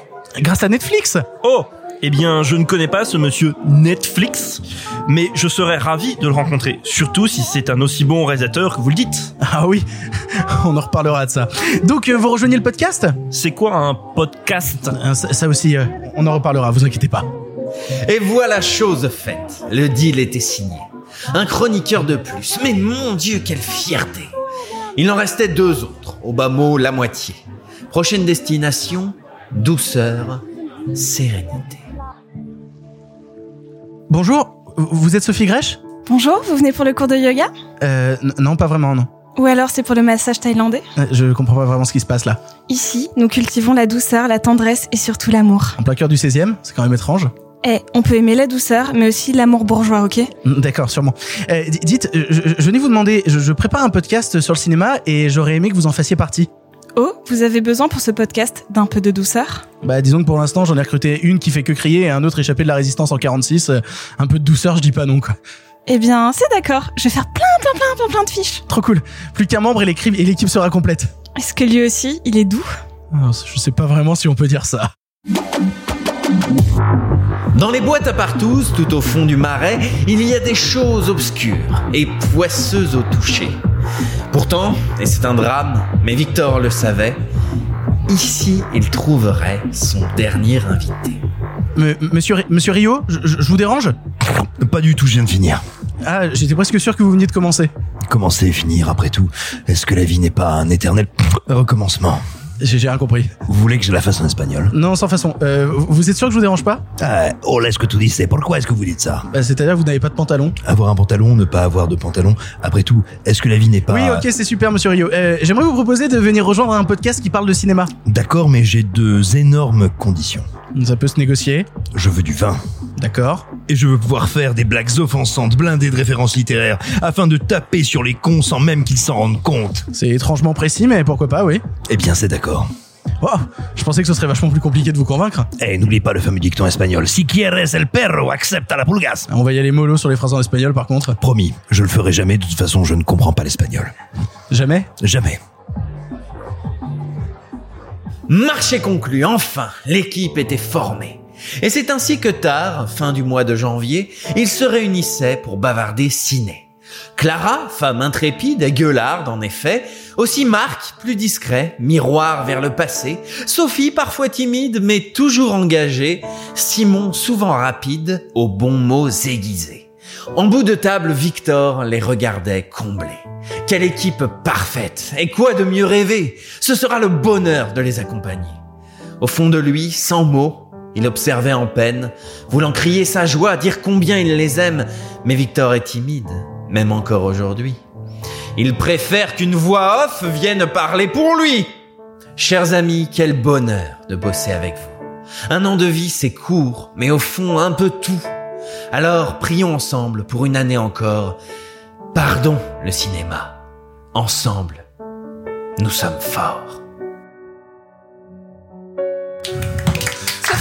Culotte. Et, et c'est, vachement mieux que la première fois que tu nous avais fait un petit délire et tout machin où c'était, ça faisait plaisir de le faire avec toi, mais là c'est vachement mieux. Bah, je trouve ça mieux aussi, puis je me suis dit, fallait marquer le coup quand même pour un an. euh. C'était très mignon. Oui. Est-ce qu'on est qu'on couche tous ensemble? Est-ce que c'est maintenant? Oh putain, il serait temps. Je me rends compte que j'ai pas du tout pensé pendant l'enregistrement à remercier Mr. Fox d'avoir fait la voix off de cette petite fiction audio un peu à l'arrache enregistrée vraiment très rapidement. Merci beaucoup. Si vous ne connaissez pas la chaîne YouTube de Mr. Fox, il parle de doublage VF et aussi de plein de choses comme de la création DVD ou même d'autres reportages sur la pop culture et il a même fait des fictions audio. Je vous laisse découvrir tout ça. Merci Poto d'avoir fait cette voix off. Tu étais Parfait. Bref, j'espère que ce petit miroir vers le passé vous a plu et que actuellement vous en savez un peu plus sur par- pardon le cinéma. Je sais pas si vous êtes au courant d'ailleurs vu qu'on regarde vers le passé, mais le cinéma se conjugue au présent et aussi au passé. Oui. Il est temps maintenant de partir vers le passé. En avant. À cette époque, vous le savez, le cinéma était en noir et blanc. Mais nous avons préféré mettre un peu de couleur. Monsieur Mézeret, au nom du patrimoine artistique français tout entier, je vous dis merci. Mais enfin, tout ça, c'est le passé. On continue notre nouvelle formule du passé, une formule où l'on prend plus de temps pour parler des films et en parlant de moins de films, afin de célébrer enfin la sortie sur notre territoire d'un film en Blu-ray et surtout en Blu-ray 4K. Cette semaine, nous vous parlons du Loup-garou de Londres de John Landis. Ah la la la la. Isn't this fun? Lovely stroll on the moors. Did you hear that? I heard that. What is it? You think it's a dog? Nice doggy. Good boy. What happened to them? Well, the police report said they were attacked by an escaped lunatic. A wolf. My friend Jack was just here. Ah! Told me that I will become a monster in two days. Your dead friend, Jack. Yes.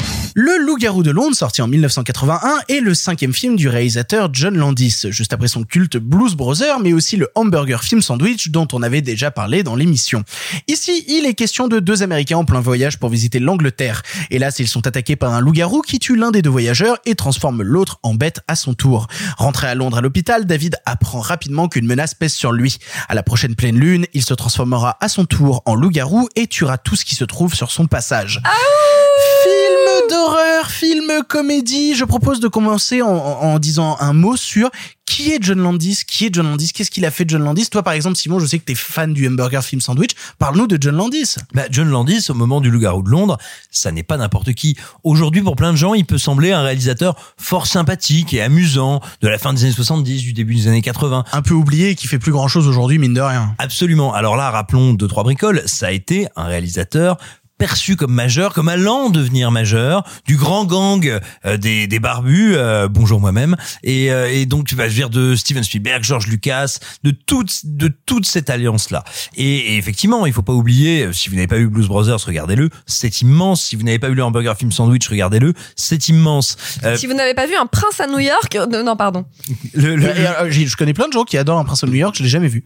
Il y a la suite là qui sort d'ailleurs. Il y a la suite qui sort et qu'on traitera sûrement dans l'émission, donc ça demandera de rattraper Un Prince of New York. Mais moi aussi, j'ai un ami foireux. Et, euh, Non mais excusez-moi, mais c'est aussi thriller quand même, c'est aussi le clip de thriller. Et, et, et justement, euh, et alors après voilà, pour expliquer aux gens un petit peu ce qui s'est passé avec John Landis, un petit peu plus tard, après le Loup-garou de Londres, qui va euh, marquer énormément euh, le public pour des raisons sur lesquelles on va revenir, notamment la fameuse scène de transformation, euh, et ben John Landis va euh, participer à un film, à un film sur lequel il va y avoir un accident terrible qui va causer la mort d'un La comédien. quatrième dimension. Absolument, l'adaptation de la quatrième dimension. Et il va y avoir le tournage d'une scène sur laquelle il y a un hélicoptère au-dessus des comédiens. C'est un, un rêve, un fantasme qui se passe, une séquence qui se passe au Vietnam. Et en fait, on a un acteur adulte qui porte dans ses bras deux acteurs enfants. Et littéralement, l'hélicoptère leur est tombé dessus. Ils sont morts sur le coup. Ils ont été coupés en morceaux par les pales de l'hélicoptère. Les trois? Oui. Oui.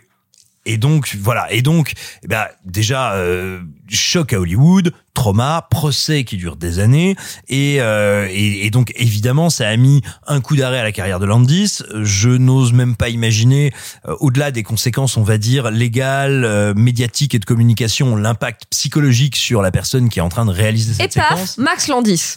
Bah, ouais, et, et en plus de ça derrière. Hein. rude. Ah bah oui. Hein. Max Landis, rude. qui est le fils de John Landis, qui a été un espèce de scénariste ultra hypé à une époque, qui aujourd'hui Bah, qui, a, qui a a- scénarisé euh, Chronicle et qui notamment Le aussi clip euh, d'Ariana Grande qui est trop bien. le clip d'Ariana Grande et qui a aussi fait euh, la série putain euh, oh merde la série avec Elijah Wood Euh, je, vais- je vais le retrouver. Euh, Dirk Gently ah oui c'est ça Exactement. Dirk Dirk Oui, Gently. et, et qui était showrunner de Dirk Gently Qui et à qui on doit Dirk Gently. et à qui on doit aussi des incroyables vidéos YouTube comme The Death and Life Sur le euh. Superman et sûrement une des meilleures vidéos qui existent sur le catch que je ne peux plus en regarder aujourd'hui sans avoir des arrière-pensées en la regardant puisque puisque dans le siège de MeToo, John Landis a été accusé. non ah non non pas John Landis Max Landis Oui, excusez-moi, pardon, Max Landis a été accusé à de multiples reprises et c'était déjà des rumeurs et des bruits de couloir qui couraient depuis un moment. euh, tout simplement de comportements toxiques, illégaux, dangereux qui relèvent du harcèlement, du harcèlement sexuel et de l'agression et de l'agression sexuelle. Ah bah il a littéralement euh, menacé des nanas avec des couteaux en disant je vais vous tuer alors qu'il était en train de coucher avec quoi donc euh, vraiment ah oui ouais non non on est vraiment sur euh, ouais pas le mec cool. Ah oui, pas un joyeux luron. par contre tu reprécises la carrière de John Landis avant de commencer sur John Landis et de parler du loup-garou de Londres je pense que sur ce projet il y a une deuxième personne associée dont il est obligatoire de parler de la carrière. C'est Rick Baker. Est-ce que quelqu'un veut nous parler de Rick Baker autour de cette table? Non non non Simon. Si, Rick Baker, euh, créateur d'effets spéciaux de génie, créateur d'effets spéciaux incroyables, sur lequel on reviendra peut-être euh, dans cette discussion quand on parlera d'un second film auquel est intimement lié le Loup-garou de Londres. c'est pour ça. et donc, Rick Baker a aussi fait les effets spéciaux là-dessus ouais. Voilà, mais en partie. j'ai compris maintenant. Mais, mais Rick Baker est quelqu'un donc qui a conçu, qui a pensé, qui a imaginé la fameuse séquence de transformation qui a été le choc absolu quand les spectateurs ont découvert le loup-garou de Londres, mais qui est encore aujourd'hui extrêmement impressionnante, extrêmement impressionnante aussi bien en termes de mise en scène, en termes, j'ai presque envie de dire, de philosophie des effets spéciaux, que strictement en termes de technique. C'est une des très rares alliances. On trouve des séquences d'effets spéciaux brillantes dans l'histoire du cinéma, a fortiori dans les années 80, qui ont eu une passion pour le monstre, pour la métamorphose, pour le latex, Oui, pour, la les- métamorphose, il y a pour les vraiment ce truc-là. prosthétiques, voilà. Et là, et là, tout d'un coup, euh, eh bien, on a l'alliance de, de trois idées. Déjà, c'est bah tiens, cette métamorphose, elle va avoir euh, lieu en pleine lumière, une lumière crue. Il n'y a pas d'ombre, il n'y a pas de hors champ. Tout est là. Bah, il est littéralement dans un salon avec les, les, les plafonniers, quoi. Donc, voilà. euh, do- do- donc, ça le se mot passe. plafonnier a été utilisé. Eh Donc ça, ça se passe forcément face à nous et on n'a pas le fameux le fameux jeu euh, le fameux jeu clair obscur qui te permet Il n'y de a pas de hors-champ, quoi. ah non, clairement pas. Euh, en plus de ça, il y a un vrai discours dans ce qui est la métamorphose du loup-garou qui est J'allais dire relativement inédit à l'époque, non, qui est inédit à l'époque, c'est que c'est douloureux. Et c'est pour ça que c'est long, c'est pour ça que c'est dur. Ce personnage, ça lui fait mal ce qui se passe. Et donc, il y a un travail sur tout le champ des effets spéciaux, que ce soit leur durée, que ce soit là où ils sont placés dans le champ, que ce soit la variété des techniques employées, parce qu'on va aussi bien du maquillage vers l'animatronique que les prosthétiques, que même quasiment du stop motion. C'est pas exactement ça, mais vraiment une notion de très très bref plan, de très très bref trucs qui vont créer un effet d'emballement. C'est absolument passionnant ce qui est fait techniquement. Et enfin, c'est encore un geste d'auteur parce qu'on sent que c'est dirigé par John Landis. Tu disais que c'est, on était entre l'horreur et la comédie. Ce qui est fascinant dans cette séquence, c'est qu'il arrive par deux fois à te mettre des espèces de gags, j'allais dire super gras. Non, c'est pas super gras. Super puissant, super évident. C'est à la fois une réplique, je l'ai plus en tête, mais une réplique qui sort pendant qu'il est en train de se transformer où il dit en gros, ah, Bobby, c'est vraiment compliqué. Et une deuxième où tu as ce plan fixe sur un petit jouet Mickey qui est là pour te dire combien l'absurdité de la situation est puissante. Alors pour le coup, euh, pour le coup, euh, tu parlais de, de cette scène-là. Je veux juste compléter sur Rick Baker avant de, laisser la parole à Sophie. Euh, il a filmé John Landis cette scène, c'est dit dans plusieurs interviews. En fait, à la base, les scènes de transformation sont pas aussi longues et il était tellement fasciné par le travail de Rick Baker qu'il a laissé tourner les scènes plus, euh, plus longtemps, plus longtemps, plus longtemps, et que même au montage, il a fait en sorte qu'on voit vraiment tous les détails du travail de Rick Baker. Rick Baker, donc, qui était maquilleur, comme tu l'as dit, et maquilleur SFX, et qui a eu sept Oscars, notamment pour Le Loup-garou de Londres, mais aussi pour Bigfoot et les Anderson. Je sais même pas ce que c'est que ce film, mais il l'a eu. Pour Ed Wood, pour Le Professeur Folding, pour Men in Black, pour Le Grinch et pour Wolfman, un autre film de loup-garou, sorti en 2010 avec Benicio del Toro. Euh, donc voilà, donc c'était intéressant de resituer Rick Baker aussi vis-à-vis aussi d'un autre long métrage autour qui s'appelle Hurlement et dont on va parler aussi juste après parce qu'ils sont intimement liés. Sophie, tu voulais dire un truc sur Rick Baker? Euh, je voulais dire un truc sur la scène de transformation. Enfin, deux petits trucs. Euh, la première, c'est que c'est cette scène-là, cette scène de transformation qui a donné envie à Michael Jackson de prendre John Landis sur Thriller. C'est cette scène-là en particulier. Et surtout, euh, c'est à, à posteriori, mais euh, Edgar Wright, qu'on aime globalement beaucoup, a dit que a dit, et je cite, euh, si je ne devais choisir qu'une seule image parmi tous les plans incroyables que compte le long métrage, ce serait sans doute cet insert sur cette statuette de Mickey, euh, en plein milieu de la scène de transformation. Dans l'ensemble, le film m'a terrifié, mais ce plan m'a fait éclater de rire. Et je trouve que cette philosophie-là de transformation, mais d'insérer un élément comique, n'est-il pas intimement lié au final au travail d'Edgar Wright? Bien Oui. sûr. Ah ouais, totalement. non mais Bien évidemment. c'était rhétorique. Ré quoi? Mais, mais pour le coup, j'ai l'impression qu'on aborde tout le, su- le sujet en passant un petit peu à côté. Euh, le loup, le, le loup-garou de Londres, c'est un film d'horreur ou c'est une comédie? Parce que j'ai l'impression qu'on a du mal à le situer déjà pour commencer. Il y a, peut- il y a peut-être une autre scène qui, qui participe de la réponse, qui est rarement citée, me semble-t-il, hein, parce que, et moi le premier, on évoque toujours la scène de la transformation, il y a la scène du rêve, qui est une vraie scène Qui est tarée. incroyable. Une Qui- vraie, C'est alors attends, je reviens dessus, vas-y. une vraie scène folle où notre personnage qui est encore à l'hôpital en Angleterre est en train de rêver et il rêve qu'il est revenu dans sa famille, que tout va bien. Et si vous regardez à ce moment-là, on a un parfait mélange d'horreur et de comédie, voire même plus que de comédie, de sitcom. C'est-à-dire que le décor, le découpage, c'est exactement celui d'une sitcom où toute la famille La est dans le salon. de la télévision. Bien sûr. Où ils sont en train de regarder les Muppets. Et voilà, j'étais sûr que t'allais le dire. Et, et, et où tout d'un coup ça sonne. Et vraiment, c'est ça. C'est genre, oh papa va ouvrir. et il ouvre. Et là, il y a des Et là, c'est Martyr nazis-garous. de, et là, c'est parti, c'est Martyr de Pascal Logier Mais avec des lourd. nazis-garous. Et c'est des nazis-garous qui arrivent, qui massacrent la famille, et il arrive à alterner des plans qui sont d'une violence symbolique terrible et qui sont en même temps montés et agencés avec un mixage sonore qui lui relève du gag. Et donc oui, le film, le film, c'est une volonté chevillé au corps de Landis de mélanger les deux. Et c'est pour ça qu'il a mis si longtemps à le monter, justement. Mais, mais pour le coup, moi, moi cette scène, je m'y attendais tellement pas parce que j'ai découvert le loup-garou de Londres pour l'émission. Et vraiment, quand euh, il a commencé à avoir les scènes de cauchemar, je me suis dit, où est-ce que je suis? Qu'est-ce qui est en train de se passer? Il y a des nazis-garous qui fusillent à, à, à, à l'arme lourde des enfants. Parce que y- on voit vraiment en plus des, des choses qui sont... C'est toujours un peu tabou, normalement, la mort des enfants à l'écran, etc.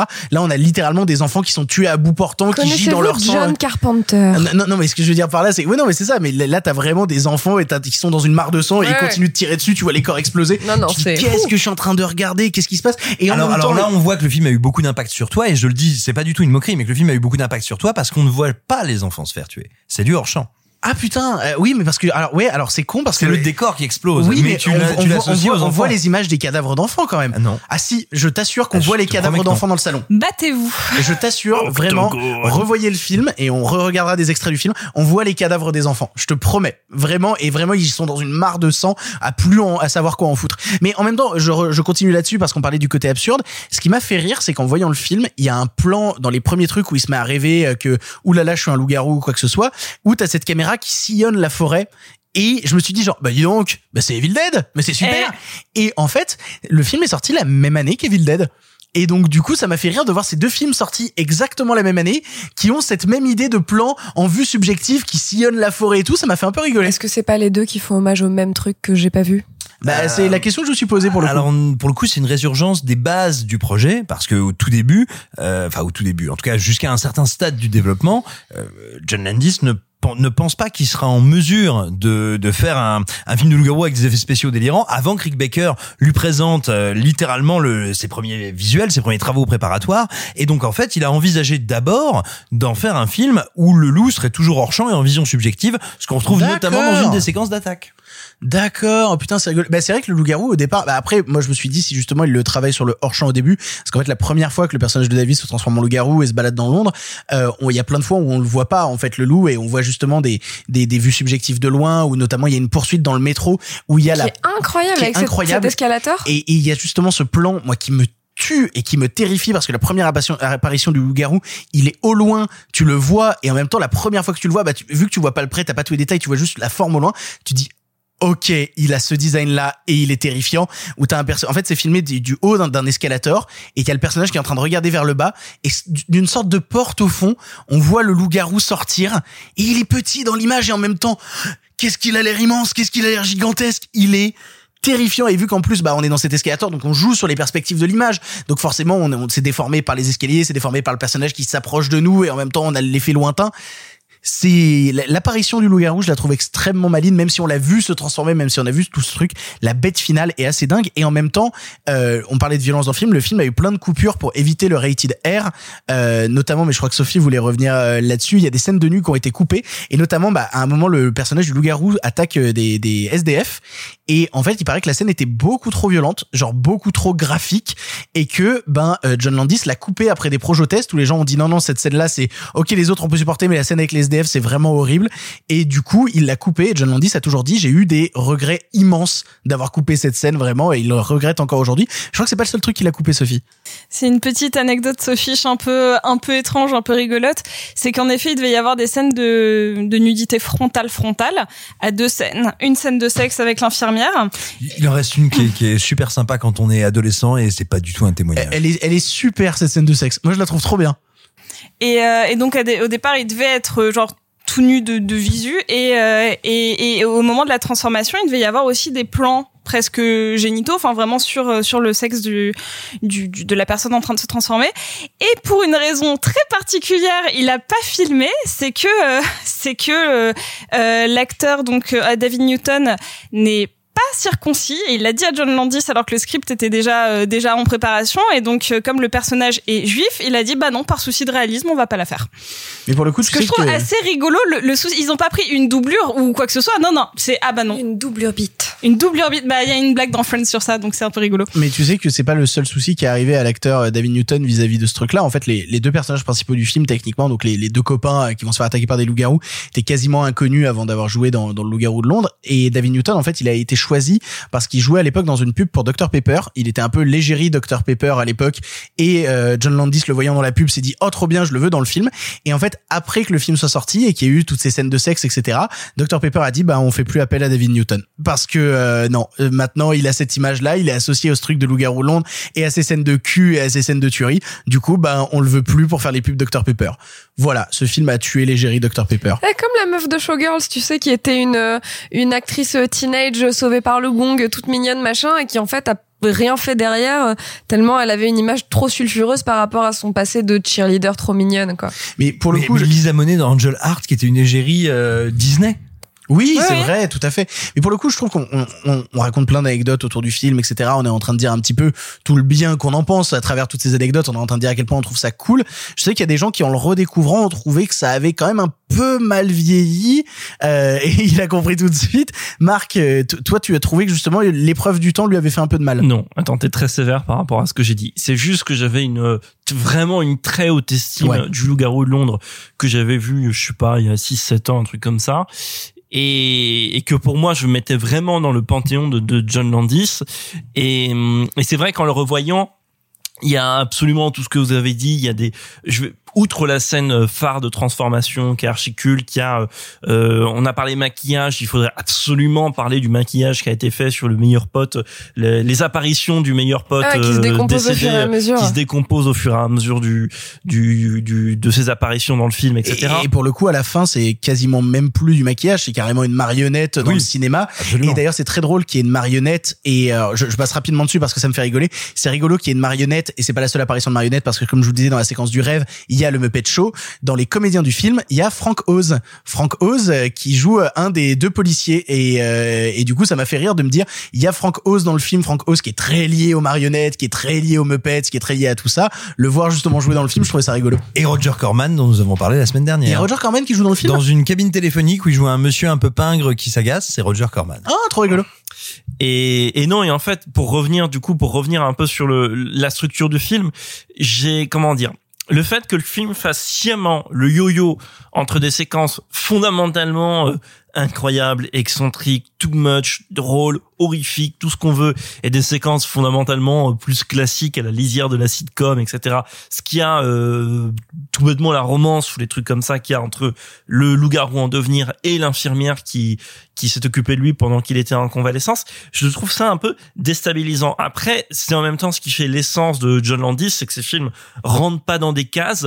Euh, il a souvent été associé, et on en reparlera parce qu'on va parler du hurlement, mais c'est souvent un mec qu'on a mis un peu côte à côte avec Joe Dante parce que ils sont issus de la même génération. Et sauf que Joe Dante, euh, comment dire, c'est toujours plus facile de mettre les films de Joe Dante dans des cases. Il a toujours ce côté poil à gratter, c'est plus évident. C'est c'est un sale gosse et tout. John Landis joue un peu sur les sur les deux bords, ce qui parfois donne voilà des, des films qui échappent comme ça. Je pense aussi à un film qu'il a fait bah, tout à l'heure. Je parle de la quatrième dimension et de son trauma psychologique qu'il a pu subir. Moi, par exemple, j'aime vraiment beaucoup le film qui est fondamentalement imparfait et qui fait aussi un peu tout le temps le yo-yo, dans lequel il a traduit ça, qui s'appelle Série Noire pour une nuit blanche, qui est un film où pour moi il a mis toute cette euh, euh, énergie un peu désespérée, bref. Et, et donc bref. Et pour revenir sur le sur le sur le loup-garou sur le loup-garou de Londres, voilà, j'étais un petit peu déconcerté par euh, par ce yo-yo que que je pense on peut analyser sous plein de plein de de, de, de coutures différentes, mais mais qui m'a un petit peu euh, laissé sur le bas côté. Et du coup, comme à côté, j'en ai profité pour voir euh, Hurlement de Joe Dante que j'avais jamais vu. Du coup, euh, qu'il a été une découverte.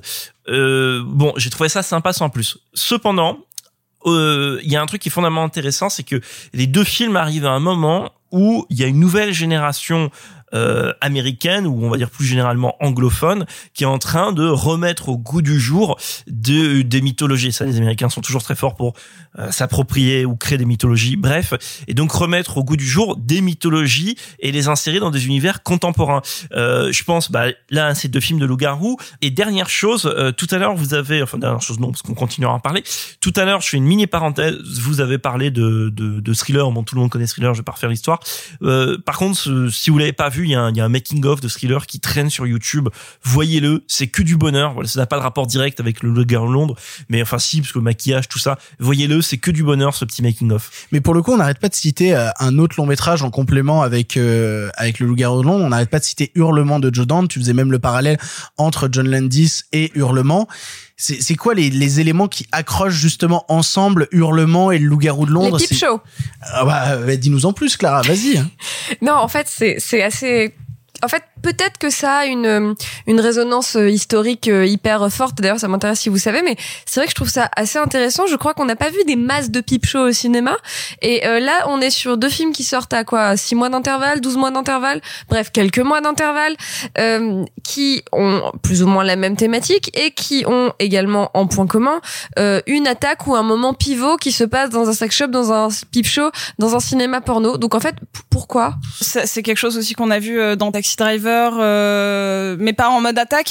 Après, ce qui est intéressant, c'est que J'ai l'impression que j'en ai vu beaucoup dans ma vie des peep shows au cinéma. les, les- les monstres de manière générale euh, et euh, je, je vais dire vraiment euh, quelque chose de très basique mais c'est toujours des représentations de la sexualité les vampires les loups-garous et ce que je trouve intéressant c'est une, une petite parenthèse c'est qu'on est sur deux films qui sortent la même année et où vraiment les représentations de loups-garous sont extrêmement masculines il faut savoir que dans il y a une bah il y a- justement, il y a- dans Hurlement, il y a une dans femme. Hurlement il y a une femme Mais, Mais- à ma connaissance, il y a un film de loup-garou féminin et peut-être qu'on en reparlera bientôt. La vie d'Adèle? Je t'aime. le pour moi une des représentations euh, féminines de c'est c'est l'un des, des pires films que j'ai vu de ma vie euh, c'est euh... Le de Paris? non attendez euh, Mais justement, on va en parler de ça. On va en parler. Oh merde.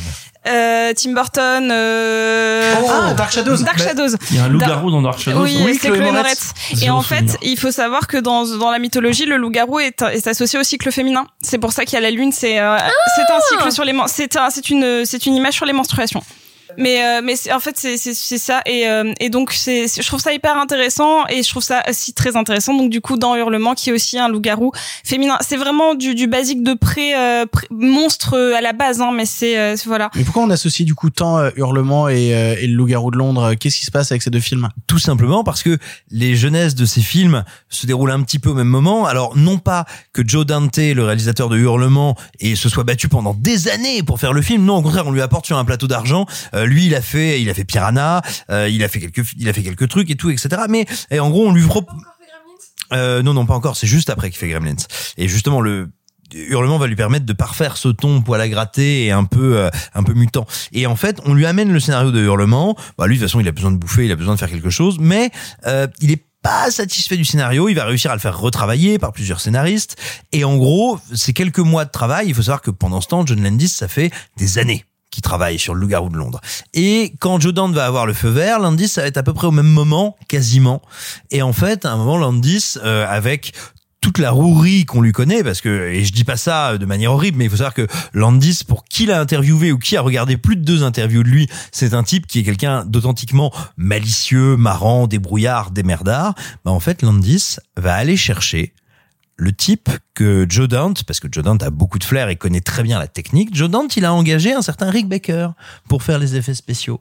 Et John Landis va aller le chercher pour lui faire, mais tu viendrais pas faire les mêmes pour plus cher euh, sur mon film Le Loup-garou de Londres et donc, il va y avoir cette trahison terrible de Rick Baker qui part faire les effets spéciaux qu'il avait prévus pour Hurlement chez le Loup-garou de Londres. Mais ce qui se voit d'ailleurs, ce sont les mêmes en plus cher. Alors- et alors non, justement, je suis Non. pas du tout d'accord parce que du coup, qui reprend la suite des effets spéciaux de Hurlement, c'est Rob Bottin qui sera lui aussi Ah un oui. immense, immense technicien des effets spéciaux et qui va pas tout à fait utiliser les mêmes techniques et qui va notamment utiliser un truc à la fois plus simple et plus bordélique qui consiste entre autres plein de choses, à gonfler littéralement avec de l'air ou avec du liquide des masses, des parties, des prothèses sur les comédiens. Ce sont ces muscles qui grossissent, ce sont ces parties des visages qui grandissent.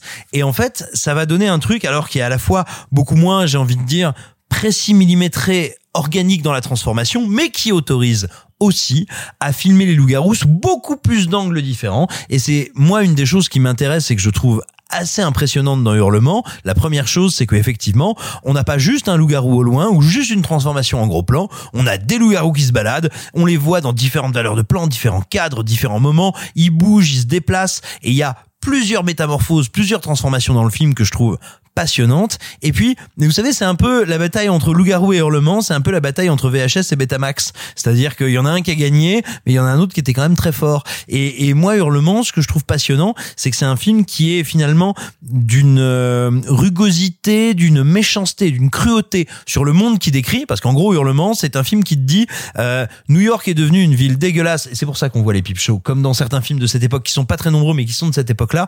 New York est devenue une ville problématique où il y a des hommes toxiques et violents qui se battent. Et en fait, qui est-ce qui se propose de régler les problèmes de ça? C'est des gens tout aussi toxiques. C'est les fameux ce qu'on appelle aujourd'hui les coachs, les fameux conseils de vie, les fameux venez nous rejoindre pendant une semaine et on va vous donner des bons conseils, qui en fait sont des personnes qui sont également prédatrices. Et c'est ça, les méchants de hurlement. Et c'est une idée assez rigolote parce que la force de Joe Dante, c'est que son film mord à tous les étages. À la fois, tu peux te dire, c'est la fin de euh, l'utopie hippie. On te montre que ces gens-là sont méchants et dévorent les autres. Mais c'est aussi l'idée que les journalistes sont des salopards opportunistes qui mangent, qui sont des mange-merdes. C'est, bah voilà, il y a, y a une espèce comme ça de roue crantée qui s'attaque à tout le monde. Des effets spéciaux qui sont moins aboutis, on va dire, purement aboutis que ceux du Loup-garou de Londres, mais qui offrent beaucoup plus de possibilités de mise en scène. Et du coup, je trouve le film bien plus jouissif.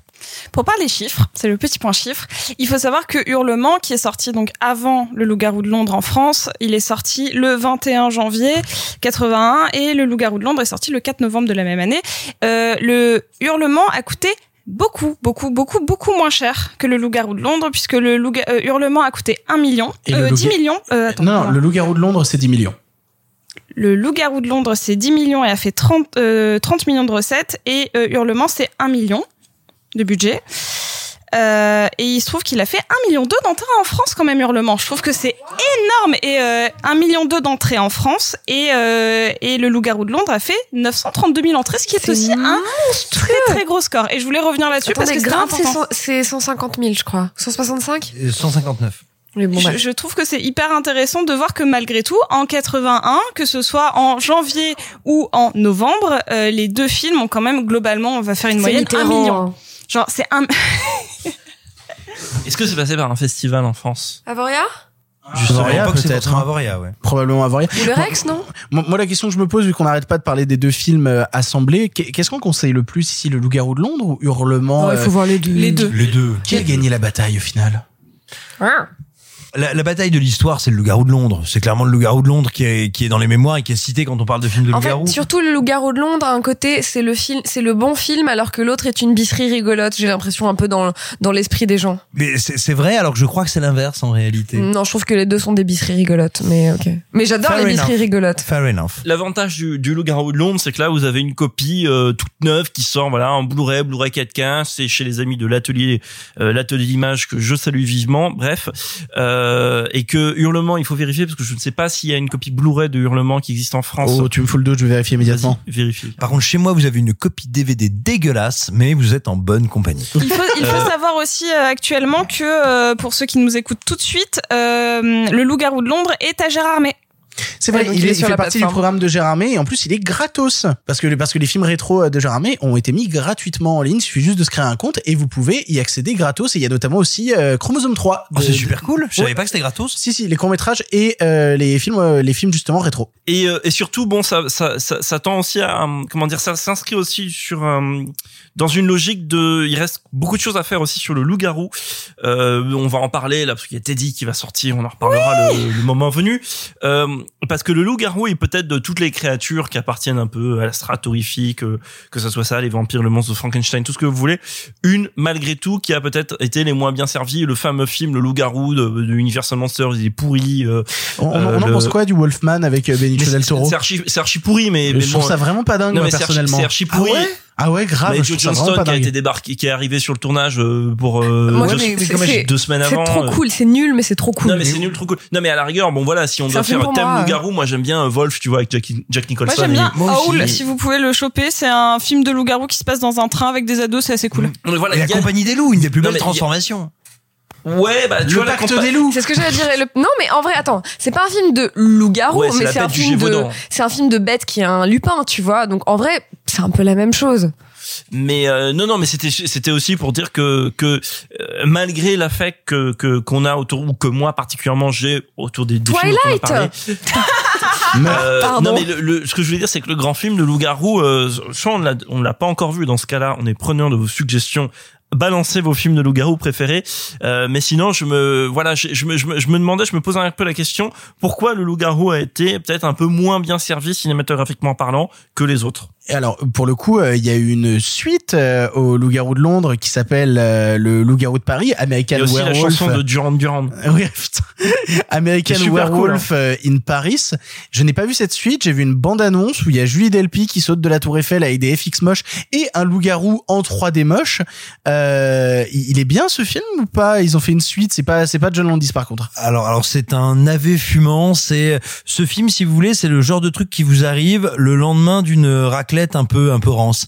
Et euh, c'est-à-dire que ça fait mal, ça dure pas longtemps, mais ça brûle. Et il faut juste savoir un truc, c'est que si vous nous écoutez et que vous êtes un ado, effectivement, il y a deux trois séquences qu'on pourrait qualifier de concupiscentes euh, avec la comédienne principale, avec Julie Delpy, qui peut-être vous feront passer la pilule, mais c'est atrocement écrit, c'est monstrueusement filmé, les effets spéciaux sont ignobles, c'est compliqué, mais vous pourrez voir Thierry Lhermitte mourir face cam, euh, mangé par un loup-garou et crier Help D'accord. Bah, donc le Loup-garou de Londres, c'est mieux. Oui. Très bien. Euh, bah sinon, sinon, si vous aimez bien les loups-garous, vous pouvez faire comme moi et revoir ce beau film de patrimoine qui est Van Helsing, où euh, qui Non, commence. non, non, non, non. La blague. Elle a Non. fait la blague tout à l'heure. Qu'est-ce que c'est mauvais Et attention, attention, Van Helsing qui est le seul film de loup-garou avec Christian Clavier en vampire. Quoi? Ah, Je l'ai, m'en souviens je pas du Ah tout. putain, oui, je l'ai maintenant. Oh là là. C'est vrai, c'est vrai. Arrêtez, dans deux secondes, vous allez commencer à vouloir réhabiliter la Ligue des Gentlemen Extraordinaires. Que j'ai revu aussi, ça tombe bien. Putain de merde.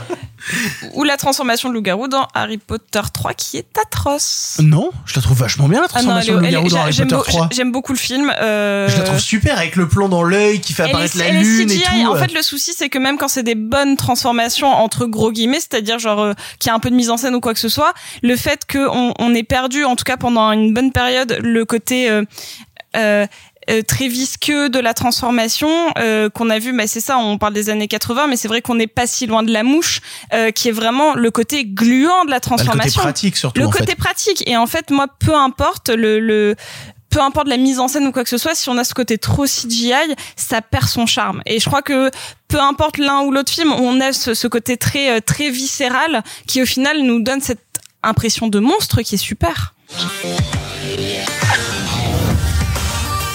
What did I do last night? You don't remember? Ah! The last remaining werewolf must be destroyed. It's you, David.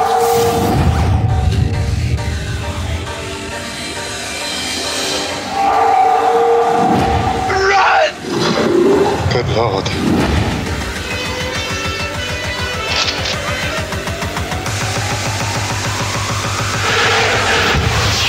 C'est ainsi que se termine ce 30e épisode de Pardon le cinéma. On espère qu'il vous a plu et que vous avez passé un bon moment. Je remercie tous les gens autour de cette table qui sont là depuis un an, depuis 30 émissions, mon dieu. Et cette fois-ci, on le fait dans le sens 30 ans inverse. déjà. Putain de merde. On va le faire dans le sens inverse pour une fois. Comme ça, au moins, Marc ne se sentira pas en fin de table. Merci beaucoup, Marc. Merci, à dans 30 ans. Merci beaucoup, Sophie. merci beaucoup Merci beaucoup, Simon. Donde esté mi pantalon? Mais alors, est-ce que tu sais que l'expression que je t'ai fait dire tout à l'heure dans la fiction, c'est si vous voulez le chien, acceptez les puces. D'accord. Tu parles vraiment pas espagnol Ah non, vraiment pas. Et merci beaucoup, Clara. Merci. On se retrouve la semaine prochaine pour une nouvelle émission de Pardon le cinéma. Encore plein de films, peut-être mieux, peut-être moins bien que ceux qu'on vous a présentés cette semaine. Vous verrez. En tout cas, à la semaine prochaine, les copains. Arrêtez, j'en suis fini.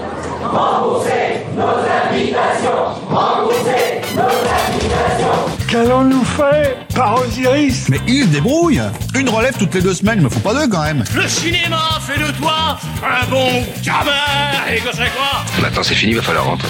Je vais aller me faire une toile. Ok, amusez-vous bien tous les deux. Moi, ça j'y compte. Bonne soirée. Merci. Have a great evening.